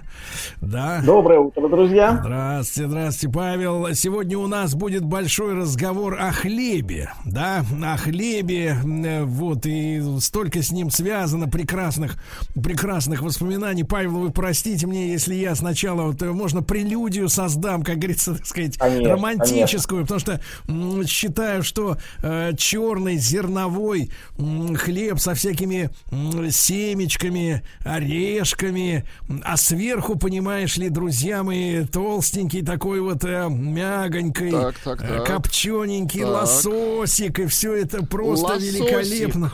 Мгм. Великолепная комбинация для наших задач, которые перед нами стоят по вечерам. Нехитрых задач. Да, да, да, да, Павел, но можно сначала вопрос, относящийся больше к сегодняшнему дню, потому что, зная историю, наверняка на него легче ответить.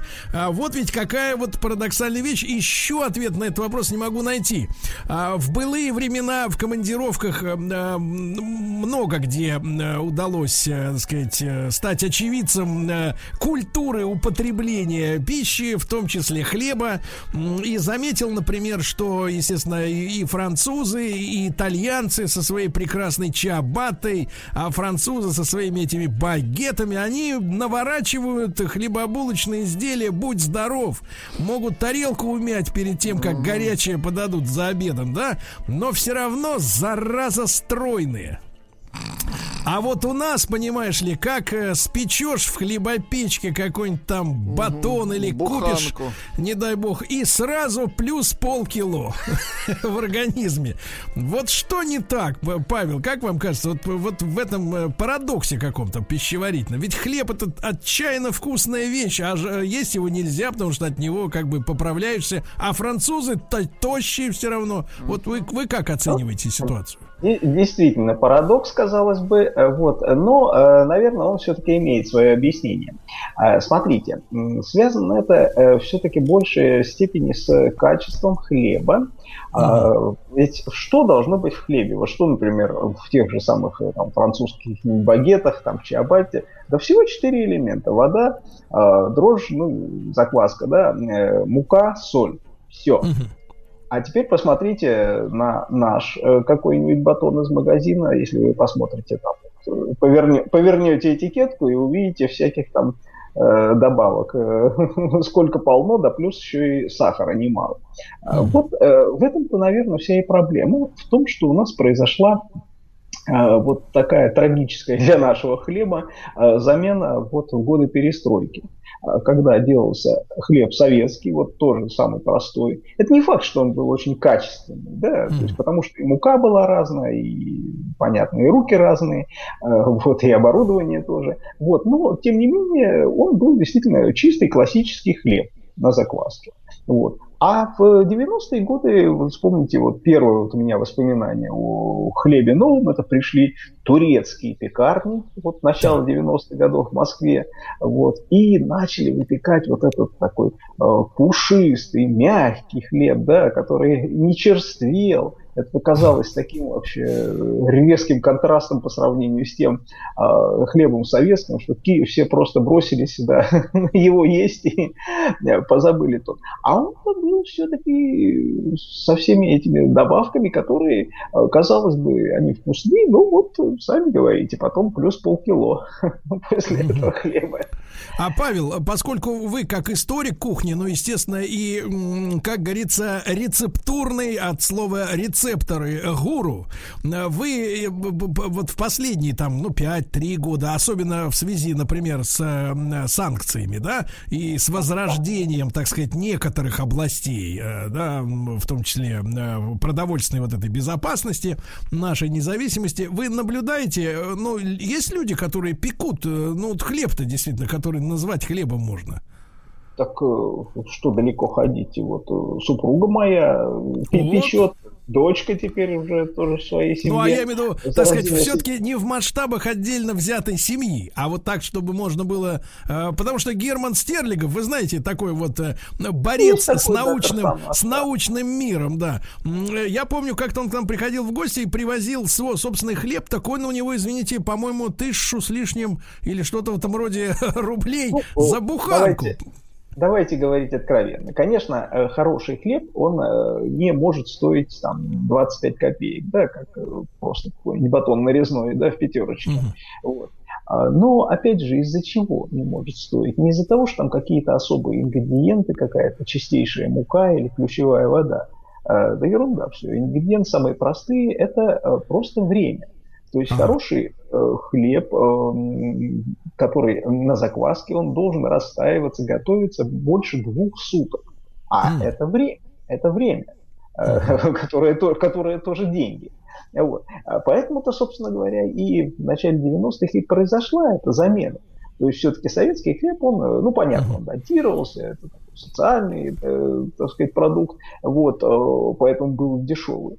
А вот э, чтобы сделать его действительно дешевым в экономическом смысле, нужно было ускоренное приготовление вот эти там дрожжи. Павел, ну да. вот в этом смысле, в этом смысле готов немножко не, не, не поспорить ни в коем случае, но предположить.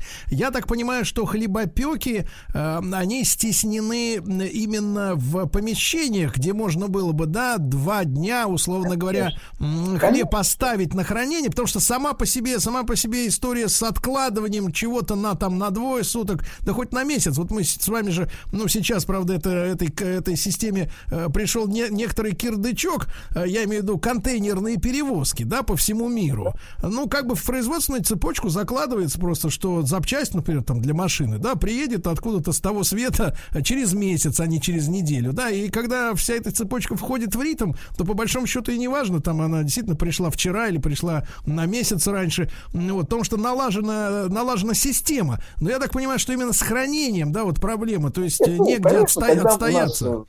Несколько суток э, хлеб готовится, хранится. Это не значит, что вы приготовили партию, и она у вас лежит. Вы же тоже делаете следующую и так далее. То есть это должны быть уже огромные помещения. Ну да, вот те самые советские Понятно. хлебозаводы. Чего, чего там далеко ходить?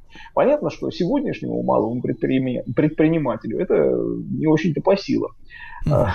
вот в свете да. все, всех Павел, этих наших Павел, проблем. И, и, и перед тем, как мы к историческому хлебу да, перейдем, можно вас попросить дать такую как бы ну, пищеварительно, грубо говоря, культурную э, справку. Вот вы, как никто другой, наверное, об этом можете, в этом можете нам помочь разобраться. А, э, ну, все мы знаем, что наша страна пережила несколько революций, в том числе февральскую революцию, которую многие называют э, переворотом, путчем там и так далее, это не важно. А, но одно из, одним из э, способов вывести людей на улицу э, был дефицит, по мнению некоторых вызванный искусственно, но опять же не об этом речь, черного именно хлеба, да, которым тогда, э, который тогда являлся, ну, собственно говоря, так, центра, центрообразующим элементом, грубо говоря, продуктовой корзины. Сейчас это при наших, при нашей распространенности теории хотя бы о так называемом здоровом образе жизни, и благодаря тому, что хлеб от хлеба пухнут, да, вот более чем от какой-либо другой пищи, сегодня хлеб, конечно, наоборот, даже нежелательно его есть, да, даже нежелательно его брать, чтобы сохранить фигуру. Поэтому, э, значит, вот приоритеты изменились. Но вот тогда, сто лет тому назад, чтобы нам сегодня понять, э, действительно, хлеб черный, это было, была основа рациона людей. А, из-за а, которых мог Чер... произойти бунт целый. Да, черный ржаной хлеб, конечно, это историческая основа вообще нашей кухни. То есть она э, тысячу лет назад, да, он был на столе. Другое дело, что где-то уже в 16-17 веке, да, идет вот разделение, то есть более обеспеченная публика э, питается хлебом белым, пшеничным. Ну, пшеничный-то вот э, в те времена-то он же все-таки приходит, э, ну, центральная Россия это не зона, не ареал произрастания пшеницы. Э, пшеница растет либо к югу уже, там, где орел, там, да, либо в Поволжье. Вот. А вот, э, ну, отсюда, естественно, немножко дороже. И в этом смысле черный хлеб это хлеб вот самого рабочего, рабочего люда, да, э, крестьян, так сказать, обычных, так сказать, наемных рабочих э, везде и до 19 и, да, и в советские времена черный хлеб. А, это вещь, которая абсолютно незаменима. Вот есть статистика. В начале 20 века обычный рабочий в Санкт-Петербурге съедал до килограмма хлеба черный, в день. Ржаного в день, в день. В день. Представьте, представьте себе, что вот насколько это было основой, насколько это лежало вот, э, действительно в общем, вот, в базовом но, но, но он, он при этом, при этом попадал, да, Павел, при этом хлеб, он э, представлял из себя, грубо говоря, вот, э, ну, составную часть какого-то, условно говоря, набора для обеда или для ужина, или просто вот хлеб сам по себе. Вот э, здесь, кстати говоря, еще одна особенность э, нашей кухни э, той заключалась, что к хлебу, естественно, ну, его невозможно съесть просто так, да, ну, бутерброд никто там особо не делал, да, то есть хлеб обычно ел с чем? С супом, да, mm. с щами, с борщом, там, и кто, кто во что гораздо. А mm. отсюда и э, такая милая особенность, что э, даже вот в начале 20 века вот в рабочих семьях э, часто суп ели не только за обедом, но и за ужином, а порой mm. даже и за завтраком. Вот этот килограмм хлеба, его надо было просто каким-то образом да, ну, размачивать, да, чтобы он все-таки усвоился. Поэтому хлеб, щи, вот она, основа той кухни. Ну, то есть, э, то есть супом без хлеба наесться было, видимо, невозможно, Конечно, да? Ну... Конечно. Конечно. Вот. Все, разъяснили. Спасибо, Павел. Павел Сюткин с нами, историк русской кухни. Мы сегодня о хлебе говорим, да? Ну и э, я уже привык за э, несколько программ нашего цикла под названием «Конфетки Баранч», который можно послушать на сайте радиомайк.ру в любое удобное для вас время, ребята. Э, так вот, привык к тому, что, конечно, вкусы с течением времени изменились, да? И причем, наверное, значительно. А, а хлеб, он представляется таким значит, вот столпом, э, да, опять же, вы сегодня это подчеркнули, столпом нашей кухни, основой ее. И насколько, вот, Павел, тот хлеб, если вообще, в принципе, мы можем о нем как-то судить документально, отличался от нашего нынешнего? Вот э, проблема, вы очень правильно сказали, насколько мы можем судить. Э, вот очень хорошо можно судить, например, не знаю, об одежде тех средневековых людей, да, э, которые жили там 500-700 лет назад, о оружии, да, их там, которые мечи там остаются в каких-нибудь там могилах, там захоронениях археологических можно найти. А вот продукты питания, блюда, а как их понять? Картины не передают вкус, книги, в которых пишут, э, тоже очень сложно понять, это же не рецепты, да, и, да и сами продукты были другие. Поэтому, конечно, мы можем ну, просто по каким-то таким неуловимым вещам э, судить о вкусе э, того хлеба. И э, Удивительно, что, конечно, больше всего, наверное, э, ну, записей о русской кухне оставили иностранцы вот в те, э, там, какой-нибудь там 15, 16, 17 век. Иностранцы, которые приезжали сюда, ну, послы, дипломаты, там, торговцы, э, вот. И вот, кстати говоря, хлеб это был один из э, моментов, который их удивлял. То есть есть рассказы о прекрасном да, белом хлебе, который пекли за царским столом, о калачах, которые достигали размеров двух-трех аршин. Аршин Это сколько 70, сантиме- 70 сантиметров аршин. Ух ты. Значит, это, представьте себе, там полтора, больше полутора метров в длину. Калач. Калач. Это ж, вот. это ж его надо было выносить на носилках. Да, так на подводах специальных, да, и испекались на специ- в специальных печах длинных. Вот, А вот, э, Павел, как вы объясняете, если так чуть-чуть притормозить на этом, а как вы объясняете потребность делать такой огромный хлеб, такого Нет, размера? ну, это, конечно же, такой праздничный, ритуальный, А. то есть они описывают царский стол, да, или то, что там посылали, скажем, иностранным послам в качестве а, подарков, да, с царского стола. А, То есть, конечно, это ну, не то, что там каждый мужик там ел да, по утрам у себя, разламывая этот калач от колена. Вот. Но, э, между прочим, нужно сказать, что, конечно, далеко не все нравится. Вот что удивительно. Вообще здесь э, проблема, обратите внимание, в том, что мы начали говорить, что есть разница. Хлеб на закваске и хлеб обычный пресный. Да? То есть если мы посмотрим всякую европейскую выпечку, да, а, багеты французские, чиабату итальянскую, это же пресный хлеб. В нем э, нету э, вот, дрожжей, закваски, а в отличие от нашего, который действительно сначала вот, созревает, да, вот образуются вот эти пузырики в нем, да, а потом растаивается, вот, и потом уже только там его после формовки начина- начинают, э, отправляют в печь. Вот. А проблема эта, на самом деле, она уходит далеко-далеко в глубину и носит даже в глубину веков и носит даже религиозный характер. А, Потому что именно из-за хлеба в 1054 году на вот, э, церковном соборе все- всемирном и произошел, в Вселенском соборе, и произошел раскол Да вы э, что? между э, православной и католической верой. Ну, там как причин было э, много и, и разных, но в том числе и хлебная причина была тоже. То есть э, исторически вот греческий хлеб, ну а и дальше уже и, так сказать, на Руси эта традиция пришла, используемый для вот религиозных таинств, э, он был э, квасной, квасной, как это называли тогда, то есть э, вот на закваске сделанный, да, на дрожжах позднее на- начало делаться. А вот э, наоборот, э, католики, э, римско-католические э, церкви последователи, э, использовали хлеб исключительно чистый, который просто мука, вода. Вот у нас даже в нашей религиозной традиции есть такое слово опресноки, то есть пресный да, хлеб, которым они характеризуют его. И под это даже подводилась э, такая религиозная там, база, да, цитировался апостол Матфей, который говорил, берегитесь закваски фарисейской. Ну, конечно, все это больше такие игры ума, но, тем не менее, Действительно произошло такое разделение, когда э, хлеб э, вот этот квасной, э, дрожжевой, заквасный, да, стал э, вот характерной частью именно нашей русской э, кухни. И вот э, те иностранцы, которые приезжали к нам уже там, гораздо позже, в 15-16 веке, они вот как раз э, и э, порой удивлялись этому. То есть вот есть, например, Павел Олепский, такой религиозный деятель, который приезжал к нам в 17 веке, да, тоже вот на церковный собор.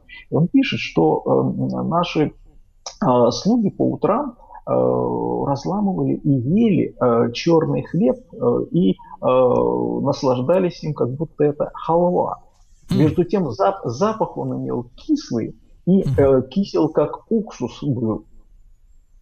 А на самом деле, действительно, если вы разломите сегодня вот э, батон э, кирпичика черного ржаного хлеба и понюхаете его, действительно небольшой такой укс- уксусный запах появляется. Да? То есть это запах той самой закваски, да, которая ну, в процессе своей как бы, жи- жизнедеятельности да, выделяет в том числе и такие э, вещества с этим уксусным э, запахом. И это нормально. Но для иностранцев, видите, казалось несколько странно. Да, друзья мои, итак, сегодня с Павлом Сюткиным, историком русской кухни, мы добрались до хлеба. Как вы понимаете, это экзистенциальное, так сказать, камень э, преткновения, да, такой вот между э, цивилизациями даже, да, да, между цивилизациями, между религиозными э, убеждениями. А сегодня мы о хлебе говорим, после новостей продолжим.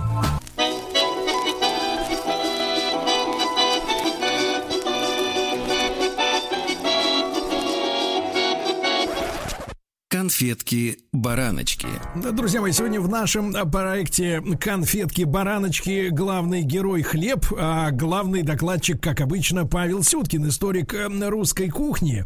Вот, э, э, Павел, э, то есть мы остановились на вот этом принципиальном, да, отличии. Кстати, вы, вы как специалист видите, вот если продвигать эту, опять же, историю с опуханием от, от хлеба, вот вину в закваске, э, что вот западный хлеб, он вот э, как бы без закваски, да, и от него якобы, или это складывается ощущение, полнеют меньше, чем от нашего традиционного.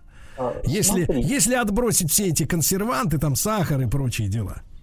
Э, Смотрите, какая вещь. Ну, во-первых, э, конечно, закваска при- э, присутствует во множестве продуктов. Это и сметана, это и квас, и капуста, да, наша квашеная, да, огурцы.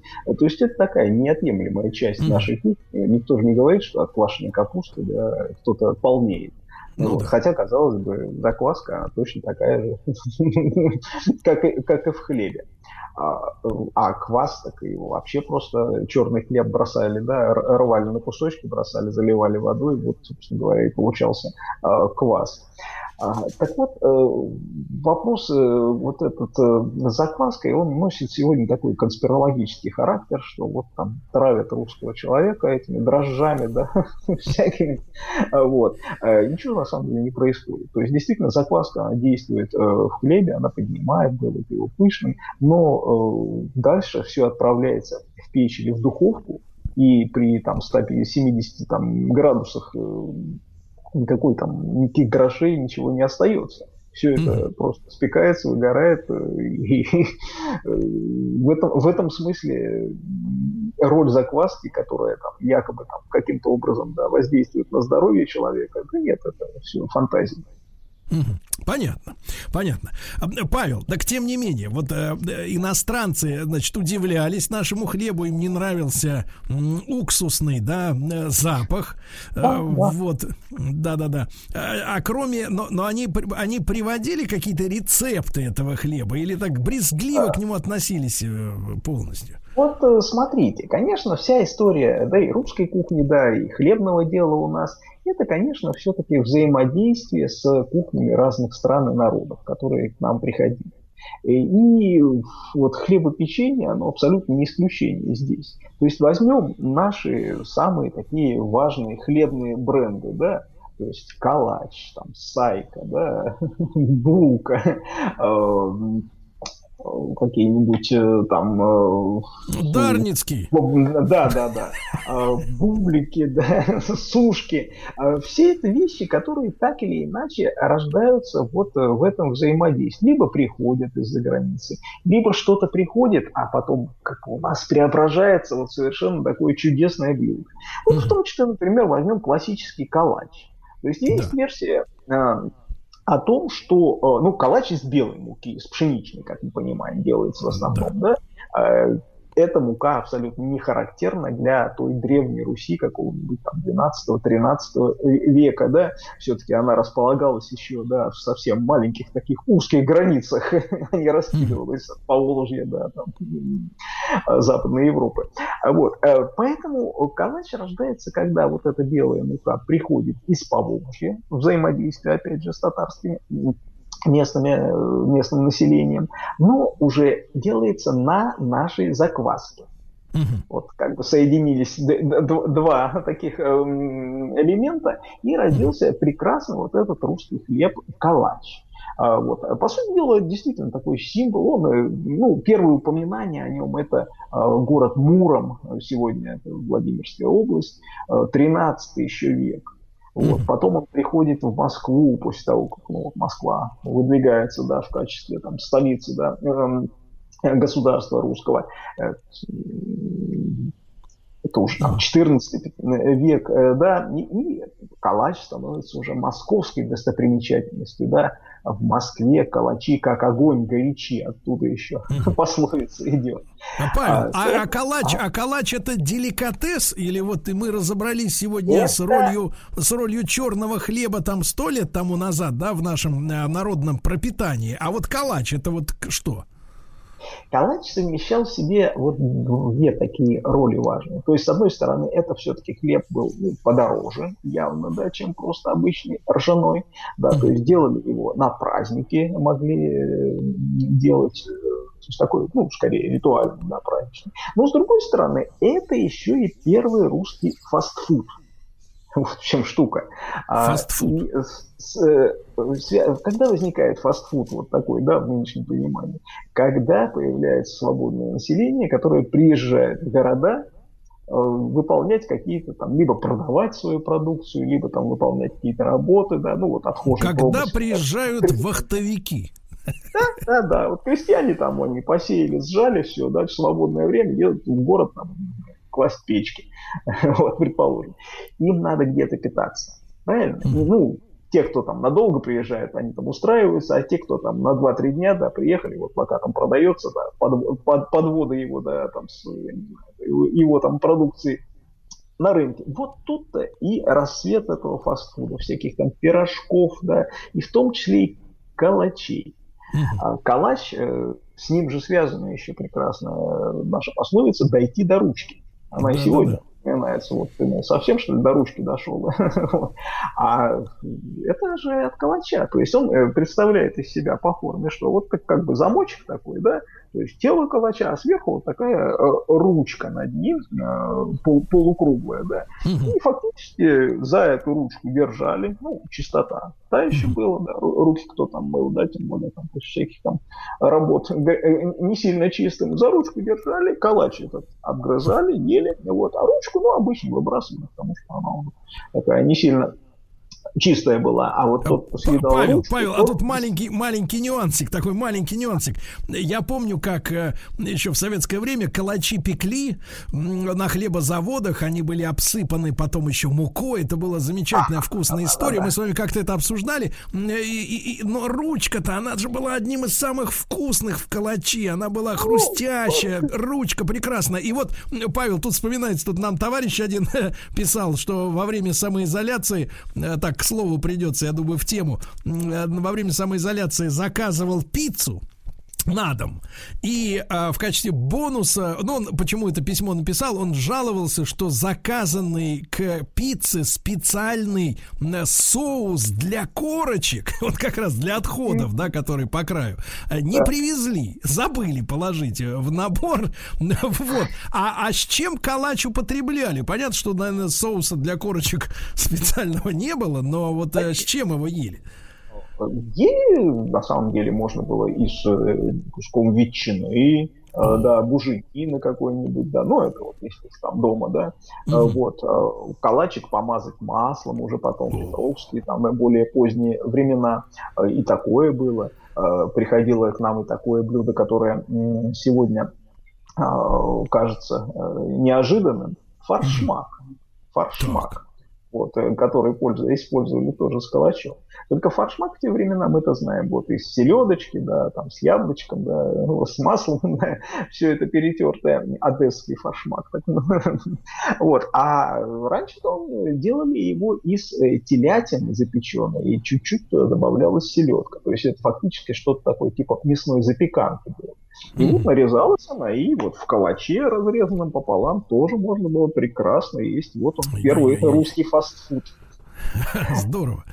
Э, вот. Павел, а вот что касается, например, ну вот э, у нас особая любовь вот к круглым, так сказать, э, хлебным изделиям, да, сушки, потом идет побольше баранки, а потом уже бублик. Вот. И, и вообще, в принципе, ну, у нас это отличались по сухости, по размеру, а, а вот изначально это, так сказать, просто масштабированное одно и то же было, или вот это разные, так сказать, ну, вещи? Логика, в принципе, была действительно э, похожая, э, потому что когда рождаются вот эти сушки-баранки, в чем как бы логика этого процесса?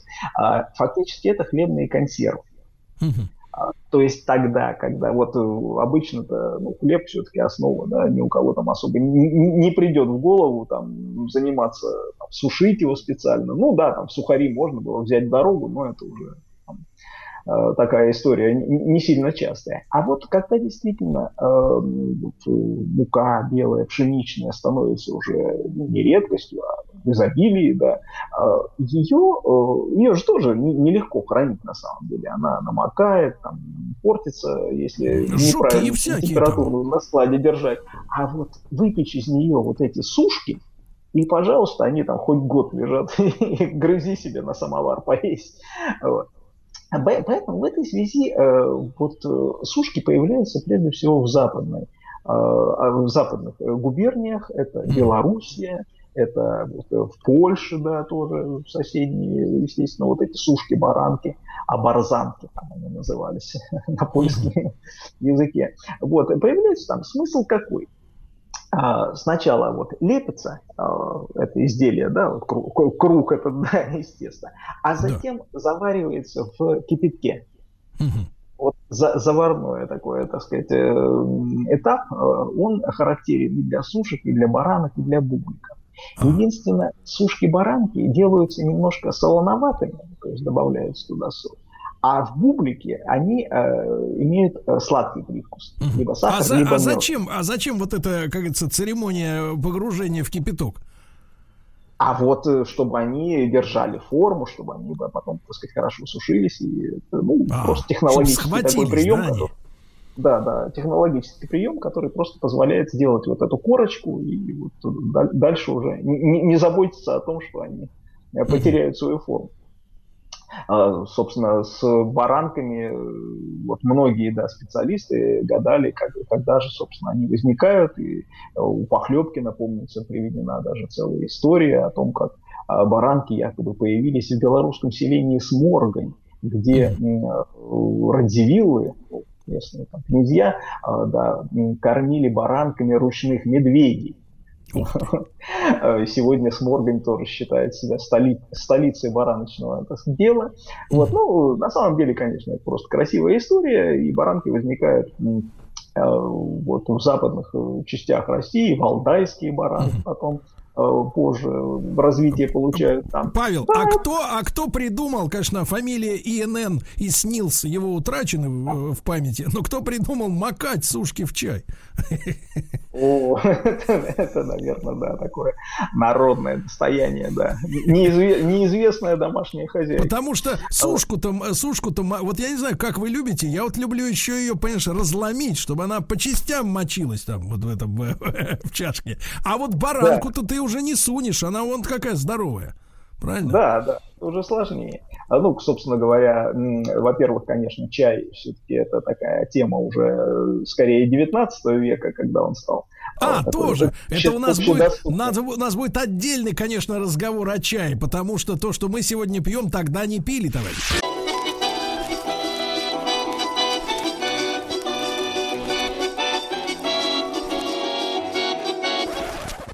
Конфетки-бараночки. Друзья мои, Павел Сюткин, историк русской кухни в проекте Конфетки-бараночки. Павел, а вот что касается бубликов, это отдельная история, если вот баранки и сушки, это такая западная э, сказка. Бублики тоже, на самом деле, это больше такая польская, из еврейской mm. кухни конечно, приходили к нам э, бублики. Э, вот, и, ну, собственно, именно этот сладкий вкус, он э, и характерен для еврейской кухни, например. Mm. Вот, э, Естественно, они более мягкие, они посыпались э, маком. Э, да. вот, и, конечно, тоже чрезвычайно популярны были у нас и в 19 веке, да и в советские времена. Вот. Вообще, да, и 19 век он рождает несколько таких э, совершенно новых хлебных произведений, которые вот остались с нами на надолго. Э, вот это, конечно, вот сайки, э, сайки, особенно с изюмом, сайки-то были до этого известны. Вот, а Гелеровский приводит прекрасную историю, связанную ну, с тем, как в сайке появился изюм. Вот. Лучшие сайки в Москве выпекались в булочне Филиппова. Это э, были э, еще 1860-е годы, и э, даже губерна... генерал-губернатор Москвы Закревский очень любил по утрам с чаем вот эту сайку разламывать и есть. Э, но однажды случилось страшное, и разломив сайку, генерал-губернатор увидел в ней запеченного таракана. Ну, тут же немедленно подать сюда да, Филиппова. Ну, благо там бежать за Филипповым было недалеко, как вы знаете, вот сегодняшнее здание Моссовета, где сидел в то время, да, а, генерал-губернатор, буквально напротив э, Филипповской булочной. Вот, э, приводит старика Филиппова под белой ручкой, значит, э, что ж такое-то, как понимать, что за мерзость ты мне подал? Филиппов берет эту булочку, да, смотрит, так, э, ваше высокопревосходительство, э, это же изюминка, изюм. И съедает эту булочку. Врешь, мерзавец, кричит генерал-губернатор, он. Выскакивает Филиппов оттуда, э, добегает до булочной, хватает ведро с изюмом и тут же бросает его в тесто свежее, замешивает. Вот оттуда-то и появились булочки, вот эти сайки с изюмом, как говорит нам легенда. Ну да. Но это смешные вещи, а были, конечно, вещи и более трагические. Вот связаны они, например, по легенде именно с рождением бородинского хлеба. Ну, сегодня мы все знаем, да, вот эти кирпичики бородинского хлеба с кориандром сверху посыпанные, да. А, э, ну, легенда, опять же, да, не сильно подтвержденная историей, э, связана с тем, что родился он в Э, монастыре э, подмосковном, э, Спасо-Бородинский монастырь недалеко от Можайска, и придумала его якобы супруга Александра Тучкова, героя войны 812 года, генерала, который, ну, и погиб. Вот уже от ранений после Бородинского сражения.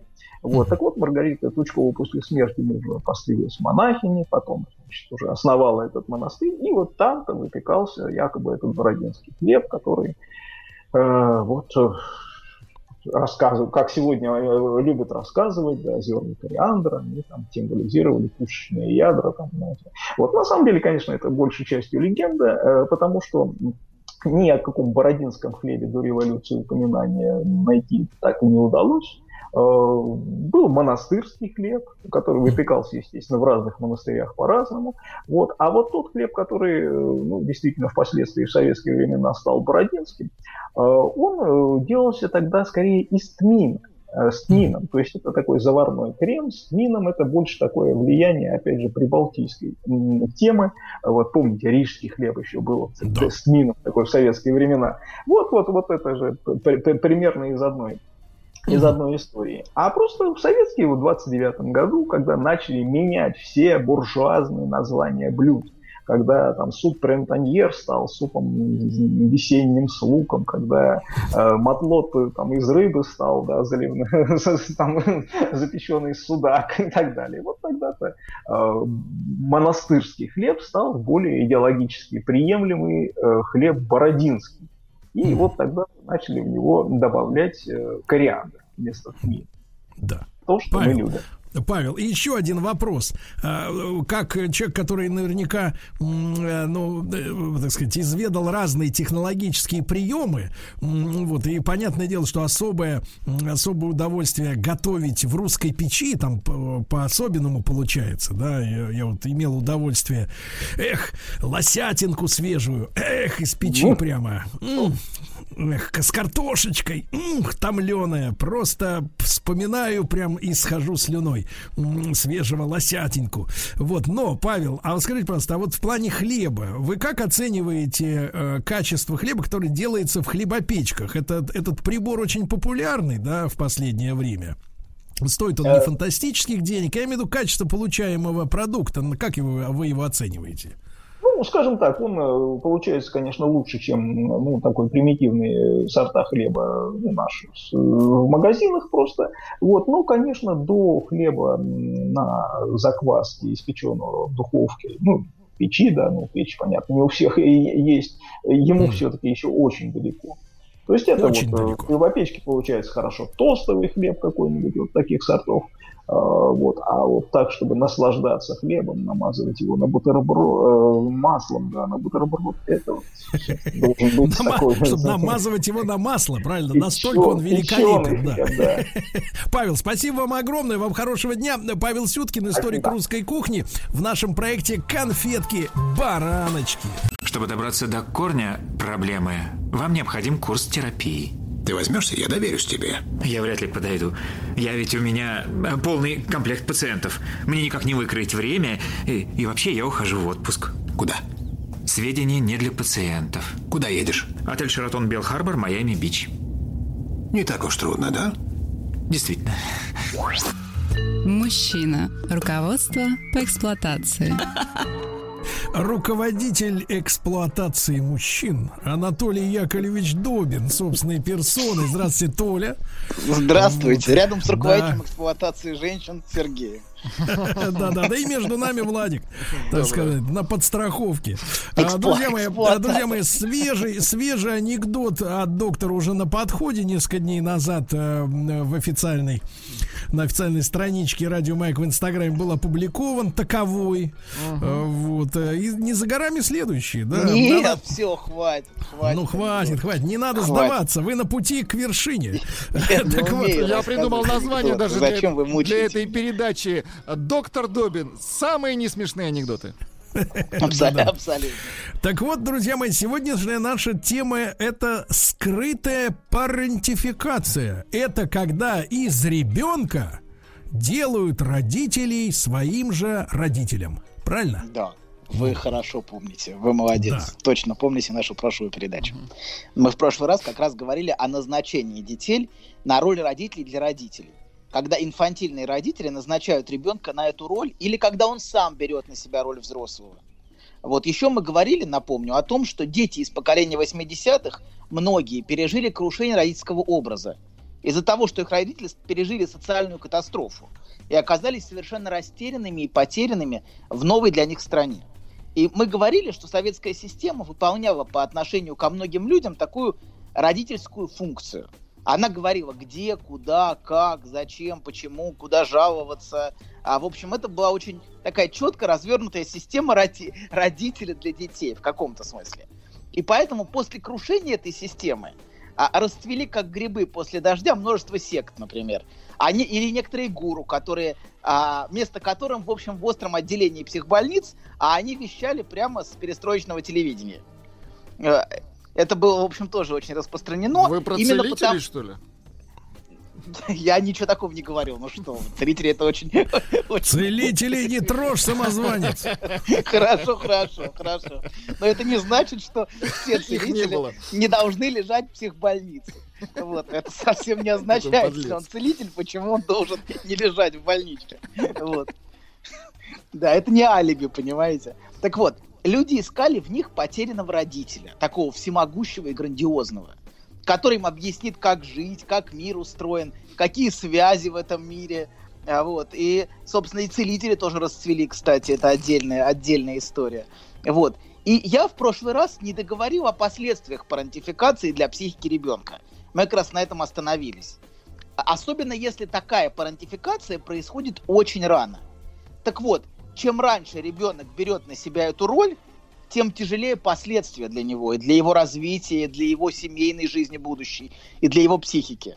Многие говорят, ну это прекрасно, как, что, как хорошо, что ребенок растет ответственным. Что это так вот чудесно, он такой ответственный. Он такой самостоятельный. Такой, такой самостоятельный, да. Ничего прекрасного на самом деле в этом нет. Знаете, царь Соломон еще писал, что всему свое время. Вот. Сергей и есть знает. вещи, которые не в свое время. Да. Так вот, например, например, некоторые цитаты из царя Соломона приводить зачем-то в этой передаче. Не очень уместно. Так вот, продолжаем. Значит, Они все на слуху, доктор. Хорошо, да, да, у всех на слуху. Так вот, во-первых, эти дети, нагруженные огромной тяжестью, они лишены легкости. Они все время чувствуют, чувствуют, что они несут огромную ношу, и у них нет ощущения опоры в жизни. Они очень рано, например, открыли, что к родителям идти с проблемами совершенно бессмысленно потому что те являются родителями только по названию. Потому что они сами себя ведут как дети малые. Или ругаются постоянно, или пьют, э, или могут, например, скрывать свою беспомощность а, под агрессией. Uh-huh. Вместо, например, когда ребенок приходит с проблемой какой-то, вместо решения проблемы они орут на ребенка. Зачем ты это сделала? Ты сама виновата. Я не буду за тебя решать эти проблемы. А, вот. И в результате это при, приходит к тому, что ребенок чувствует, что этой фигуры взрослого нету, к которой можно идти. И они сами на себя надевают такую маску взрослого. Но проблема, что к реальной зрелости, которая приходит в свое время как раз, для которой нужно время, чтобы она развернулась, это не имеет никакого отношения. Это скорее ложно взрослое я. Или псевдозрелое. Вот, это всегда имитация взрослого функционирования, потому что эмоциональная часть, то есть, может быть, интеллектуальные, вот как-то они ведут себя как взрослые все время, или как маленькие взрослые. Но эмоциональная часть, разумеется, остается у них внутри ребенком. И часто она остается ребенком еще очень долгие годы. То есть их детские потребности в заботе и их собственная надежда найти родителя сохраняется постоянно, но остается в замороженном состоянии. То есть они внутренне как такой мамонтенок на льдине. Помните Мгм, это? Конечно, Вот- помним. Да, хорошо, прекрасно. Ничего хорошего. Это был я, доктор. На льдине. Это был толстый Вообще, мамонтенок вообще, конечно, удивительно слушать, э, слышать голос доктора на фоне птиц. Как будто ты уже на излечении. Нет, на излете. Так вот, продолжаем. Короче говоря, как только проблема в том, что как только о них появляются лю- Пода- подождите, подождите. Как Нам только лучше. появляются любовные отношения, Так. Их скрытые потребности в заботе заявляют о себе по полной. Вся маска взрослости тут же слетают очень у многих. Они начинают тут же искать в этом человеке родителя, в своем партнере, в муже, в жене, который будет о них заботиться. И родителя, которого у них не было. И они требуют от него, например, непрерывного внимания, постоянной заботы и также часто обижаясь на них. Ну вот, э, Внутри- доктор, я Да. сегодня, вот посмотрите, к- в тему, я сегодня цитировал один комментарий к одному из моих свежих постов в Инстаграме. Женщина писала следующее. Ну, Сергей, ну разве, на- ну разве мужчине неприятно полностью содержать женщину? Целиком. Целиком. Ну, я, я сказал, конечно, приятно.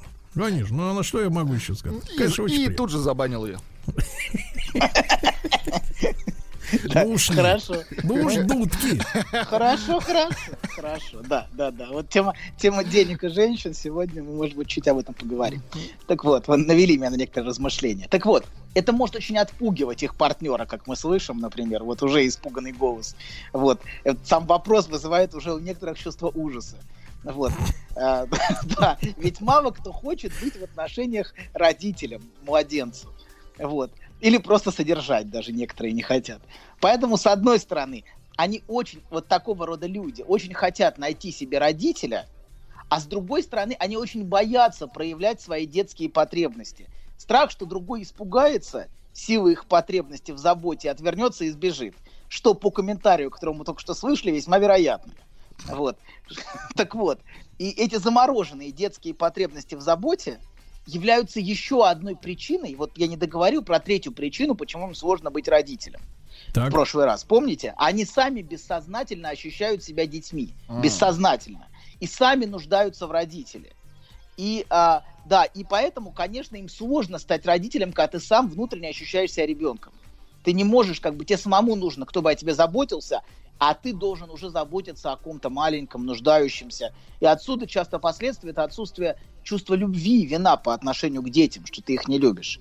Вот. И еще одна важная особенность преждевременного развития, это прежде- преждевременного развития вот такого эго, это конкретность мышления. Их мышление очень конкретно. Поскольку у них не было детского пространства игры, их мышление очень рационально и а, предельно конкретно. А, вот. И в самых крайних проявлениях у них отсутствует чувство юмора, и они все слышат буквально. Очень Так. многие такие люди. Да. Давайте вот сравним это с нашим эталоном, с Сергеем. Давайте, вот мы- давайте. Давайте Нет, давайте сравним. с Борей, давайте с Борей, с Борей, с Борей. Давайте не С Борей? Сергей Боря. У нас же Боря там был, да, в А, прошлой передаче. Борис да. Стилавин, давайте. Да, да, нет. Так вот. Сергей, давайте так, Сергей будет здоровым, а Боря, Боря А будет Боря- чуть менее, а чуть Боря менее здоровым богатым, Сергеем. А Боря Ну давай, богатым, да. сравнивай. Начинай. Так вот, так вот, если, например, пациент Боря, который будет по кругу жаловаться на очных девок, а, вот, и повторяет, что им нужны только бабки, ну, например, такой пациент Боря повторяет постоянно по кругу, что им нужны только бабки. Вот. Я, я мог бы на одном, на- например, я мог бы на очередном витке такой жалобы просто медленно повторить слово «бабки». Или переспросить. То есть нужно расстаться с бабками? Боря, который хорошо слышит скрытый аспект вопроса, конечно, расслышит в этом намек на отношения с бабкой. А те, о ком мы говорим, совершенно не услышат этого. В этом для них не, не будет ничего, кроме пустого повторения того, что они сказали.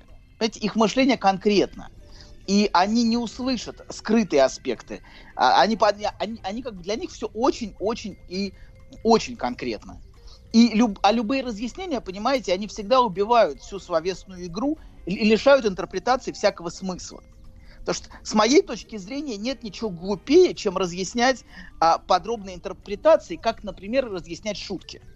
Ну, Вы знаете, вот в комментариях к вашим выступлениям люди делятся с, э, друг с другом объяснением, что вы хотели сказать и где надо смеяться. Потому что участники шоу э, вообще не смеялись. Какого шоу? Вашего. Вашего У меня, анекдотического. у меня было шоу? Да. Такое. Не, не хитрое, доктор, не хитрое шоу. Смотри, не упусти вы из рук. вырезали, вы вырезали все смешные Ничего мы не анекдоты, вырезали. и оста- вырезали все анекдоты, которые были смешные, и оставили всякий шлак. Я так не играю. Шлак. Это были Да нормальные шлак. анекдоты, хорошие, внятные анекдоты, а вы их вырезали и оставили какую-то чушь.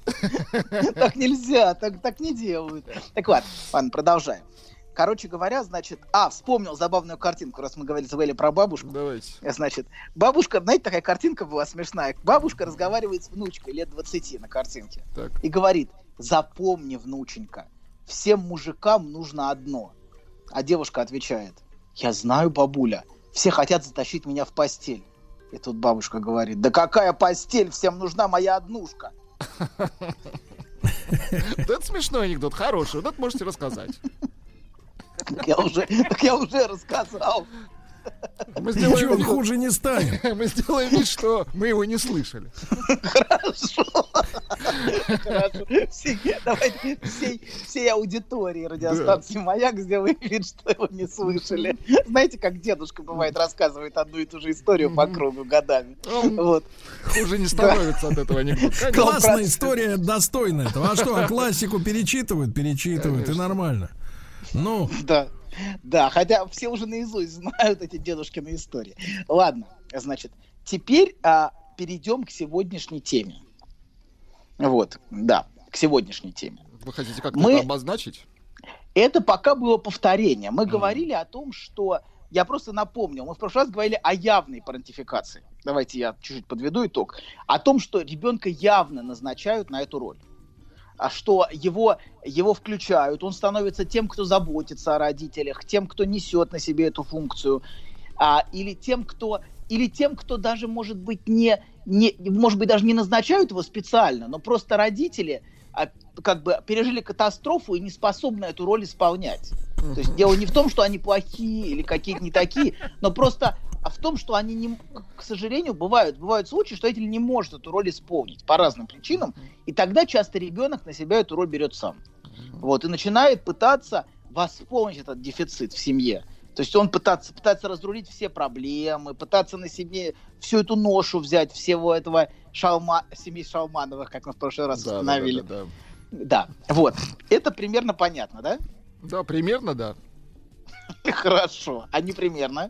Э, И нам, и птицам. Борис молчит. Ну, а в чем проблема-то? Все равно мы А можем что продолжить. Борис? А Борис что, в осадок-то выпал? Где он там? Борис. Борис! Ладно. Доктор, Хорошо, продолжайте. нет. М, Пропал куда-то. Он вообще там, нет? Да там птицы есть, Там значит там. хорошо. Хорошо, ладно, продолжаем. Сегодняшняя тема, а будет, это была явная парентификация. Сегодняшняя тема будет скрытая парентификация. Вот. А которая так или иначе затрагивает большинство отношений. Если явная парентификация, она касается очень, не, не- как бы, очень небольшого числа людей, ну, значительного, скажем, но, но не, не, не, как бы не Ну, это редкость, понятно. да, редкость, то скрытая парентификация так или иначе в той или иной форме затрагивает уже большинство отношений. Вот. Я говорил уже, помните, что парентификация может относиться не только к детям. То есть Так. парентификация от слова парент, родитель. То есть назначить скрыто на родить на роль может а, не только ребенка, но и жену, например, или мужа. Вот, муж, он пытался сбежать от этой роли только что, как мы слышим, и говорит, никого я не хочу содержать, слыша в этом уже требование парентификации. Вот, что нет-нет, не дам ни копейки, никому ничего не дам. Так вот, Извините, Так доктор, вот. мы просто смеемся. Пришло предположение на наш смс-портал. Э, Люди пишут, что Борис, наверное, пошел за охапкой дров. Они, они, понимаете, люди-то э, не Люди читают злые, сказок. Они не понимают, злые. что за охапкой хвороста можно сходить. А охапка двора, то, извини меня, позвоночник треснет. У кого? Да у всех. Да у любого. Уже, уже не молодой, понимаю. Нельзя так уж напрягаться. Вот, конечно, нельзя. Тем более Вот. теплеть начало наконец. Погода прекрасна, да. А, Значит, и, а, да, скрыто на эту родительскую роль может назначаться партнер. Например, ты должен меня содержать, вот. Или, или а, даже не так. Могут Полностью адресоваться... при- содержать, полностью, доктор. Целиком. Нам больше такое определение нравится. Целиком. Без достатка. Содержать целиком и без остатка. Вот, да. Взять, взять на содержание. Вот. Здесь, например, слышна тревога значит, одного из партнеров по поводу желаний по другого, а, другой, значит, другого партнера. О том, что она хочет, чтобы ее содержали. Видите, мы слышим беспокойство. Вот. Это тоже симптоматично, знаете, это очень такой интересный симптом, вот, который присутствует у большинства мужчин. Так вот, значит, в явной или скрытой форме. Так вот, значит, а короче говоря, а, парентификация может относиться не только к ребенку, но и к жене и к мужу. И быть не только явной, но и скрытой. Когда, например, скрыто на родительскую роль назначается партнер, и ему или ей адресуются все те претензии, которые были адресованы родителю. Понимаете, да? То есть все, Да. те, все те невысказанные претензии, все те, все те, вся та агрессия, которая была, все те обиды, которые были, они могут переадресовываться с, с родителя, а, Сородителя. н- с ро- со своего родителя на Сородителя. партнера. Мгм. Да, например, женщина очень обижена на, на отца, который ушел из семьи, который бросил, и она все время эту агрессию будет адресовывать мужу. Та, та обида, которая у нее есть на отца, или та обида, которая у нее есть на мать. Очень часто те обиды, которые у женщины есть на мать, она адресует мужу. М. Вот, да. Что он, он не заботится, он не хочет содержать, он не любит. Вот, это все часто, часто муж назначается на роль плохой матери для женщины. Он постоянно критикуется, постоянно нападается на него. Вот. А это, это вот это одна из, одно из таких проявлений вот этой самой скрытой парентификации. Понимаете? Где там, скажите, где там пожалуйста, скажите, пожалуйста, а у вас Сергей. нету, нету это, анализы на антитела к парентификации? Вот чтобы человек кровь сдал бы или мазок какой-нибудь, и сразу ясно, что у него там в тараканы какие в Доктор, голове пе- есть. перевожу. Провериться можно как-то? Нет, не провериться, а проверить всех этих. Вот оно что. Людей, людей, конечно. На чистую воду вывести, конечно. А да вы и так, у вас, Сергей, глаз алмаз. Вы все видите. У него их два. Давайте вы будете Алмаза. тестом. Вы будете смотреть и говорить, ведьма, сжечь ее. Или нет. Хорошая, правильная женщина. Вот. В принципе, там, правда, критерий будет четко разделен. Потому что те, кто будут требовать деньги, будут ведьмы, а те, кто, те, кто ничего не будут требовать, будут хорошими женщинами. Но тем не менее, вот, я думаю, что вы можете анализировать, Сергей. Я думаю, что давайте мы с вами начнем этот проект. Хорошая. Проект будет называться «Хорошая нетребовательная женщина». Да. Да, а требовательными будут заниматься другие. Компетентные, компетентные органы. Будут лечить от требовательности. Вот смотрите, понимаю? пишут вам из Башкортостана. Так. Передача хорошая, но порой напоминает монолог шизофреника. А еще, док, вероятно, весьма вероятно. док, вам, вам пишут, что вы сегодня что-то не договариваете. Ну и наконец, э, наконец, люди, все-таки вот людей, э, людей не обманешь. Они пишут: Борис поймал в кулак муху и слушает. Э, Судя по всему, это были приступы тревоги. Что? Страха, синдром паники. Могу прописать успокоительное. Эй, взгляни на меня. Я что, на паникюра похож? Ну, так. Я так похож сразу. на паникюра? Стыдиться вам нечего. Любой невропат... Тебя что, выперли с ветеринарных курсов? У меня был инфаркт. Кардиограмма не подтверждает. Мужчина. Руководство по эксплуатации.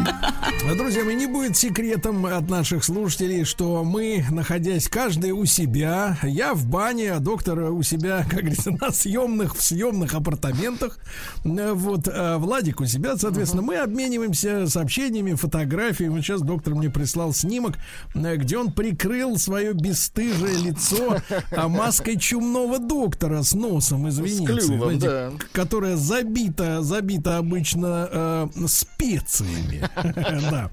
Так вот, Анатолий Яковлевич, вас спрашивают, э, скрытая парентификация, когда женщина хочет быть на содержании, а разве это не способ почувствовать себя любимой через материальную жертвенность? Причем спрашивает мужчина. Э, то есть ему на- ему напихали эксперту Боре по этим ну, смотрите, смотрите, напихали Илюши из Магнитогорска, да, мысль о том, что материальная жертвенность, э, которую осуществляет мужчина, это и есть доказательство любви. Ну, Боря не согласен, я вот сейчас с ним посоветовался. Боря говорит, нет, Найн. нет.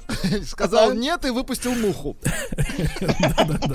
Но, но ведь, э, э, все так говорят, нет, Борис? Я так уточняю просто. Нет? Хорошо. Продолжайте. Нет. Да, Скрыто. правы. Все-таки нам интересно про скрытую. Скрытую, да, и нам нужны яркие примеры, доктор. Хорошо, сейчас приведу. Давайте. Значит, например, а, пример, как это проявляется в семейных конфликтах. Например, муж и жена долгие годы ругаются, ну, скажем, по очень специфическому сценарию. Муж приходит домой вечером и начинает придираться ко всему, а, почему тарелки не вымыты, почему вещи не убраны, почему это не сделано, почему то не сделано, почему там паркет не помыт, я не знаю, что, ко всему, по кругу, почему дети не сделали уроки. Заканчивается все скандал, разумеется.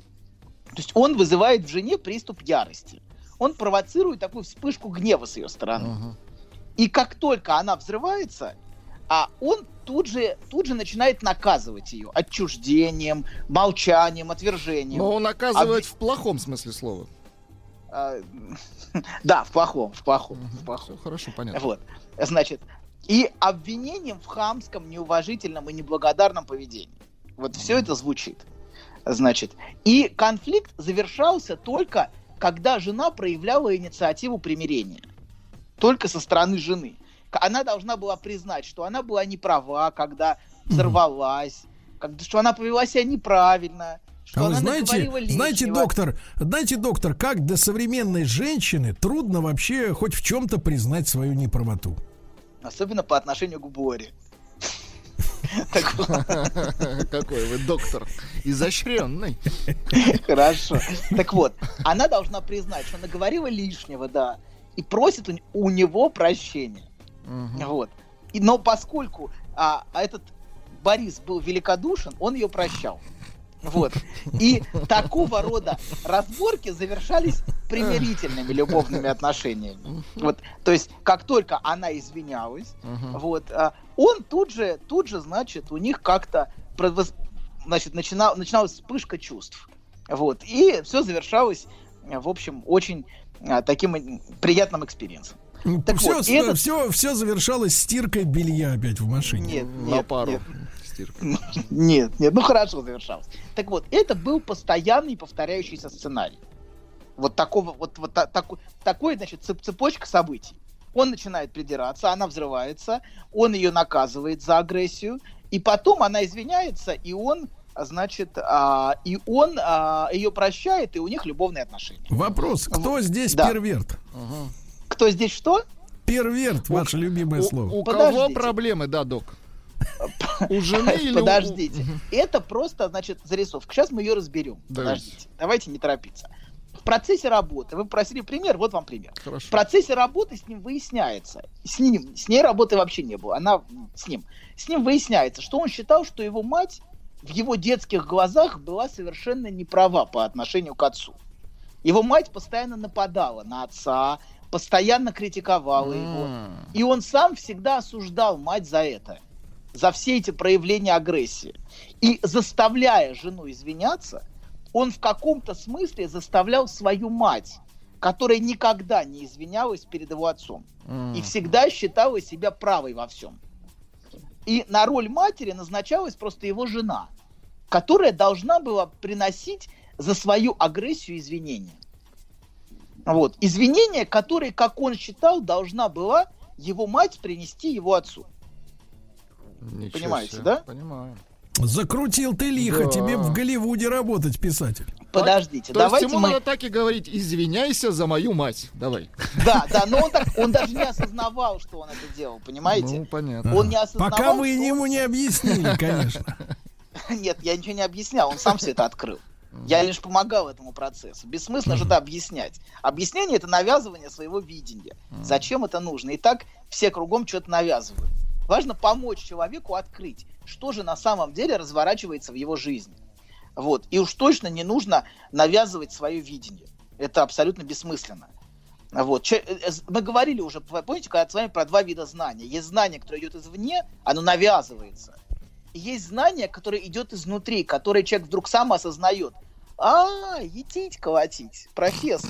Ах, вот, так оно вы что. думаете, оно приходит знание. Конечно, Профессор, но есть конечно. третий вариант. Есть Конечно. третий вариант. Э, Первый вариант, это значит извне, второй вот э, колотить, как вы говорите. А третий это когда голоса в голове начинают э, диктовать, и ты записываешь. Это, это откровение. Это откровение, точно. И это, при- и это заканчивается острым отделением, где голоса заглушают, голос истины затыкают нейролептиками. Вот. Да, и человек так и не узнает, почему же все в этом мире так. Ладно, значит, короче говоря, давайте вернемся к нашему примеру. Мы говорили, что это был постоянно повторяющийся сценарий. Сценарий скандала, который разыгрывался, в котором он а, провоцировал агрессию, за которую наказывал. Вот. У него, у него была мать, которая постоянно нападала на его отца. Вот. И он, заставляя жену извиняться, заставлял на самом деле извиняться свою мать. На месте, ну, на, на месте, а, на месте матери просто была жена. Такая мать-жена, которая, а он был на месте отца. Понимаете, да? Так. Понимаю. Борис поймал вторую муху. Не очень убедительно, потому что дальше будет в два раза Не, ну понятно, за мать извинялся. Извинялась жена его. Давайте дальше. Жена извинялась, да. Да. И таким образом вы видите неосознанное назначение жены на материнскую роль. И месть, и месть ей. Вот то, что вы видите вот в этой истории. Что, собственно, скрыто, он сам не осознавал, что он делал. Что он на самом деле посредством жены мстил своей матери. То есть посредством а, а, сва- своих постоянных нападок на жену он провоцировал ее агрессию. И вот эта агрессия, собственно, и была предметом, предметом а, мести. Он должен был наказать мать за агрессию по отношению к отцу. Вот. А комментарий из Москвы. Что-то не понимаю, почему Стилавин с каким-то Борисом сидят в бане с утра. Это, это плохо. Очень А плохо. чего же плохо-то?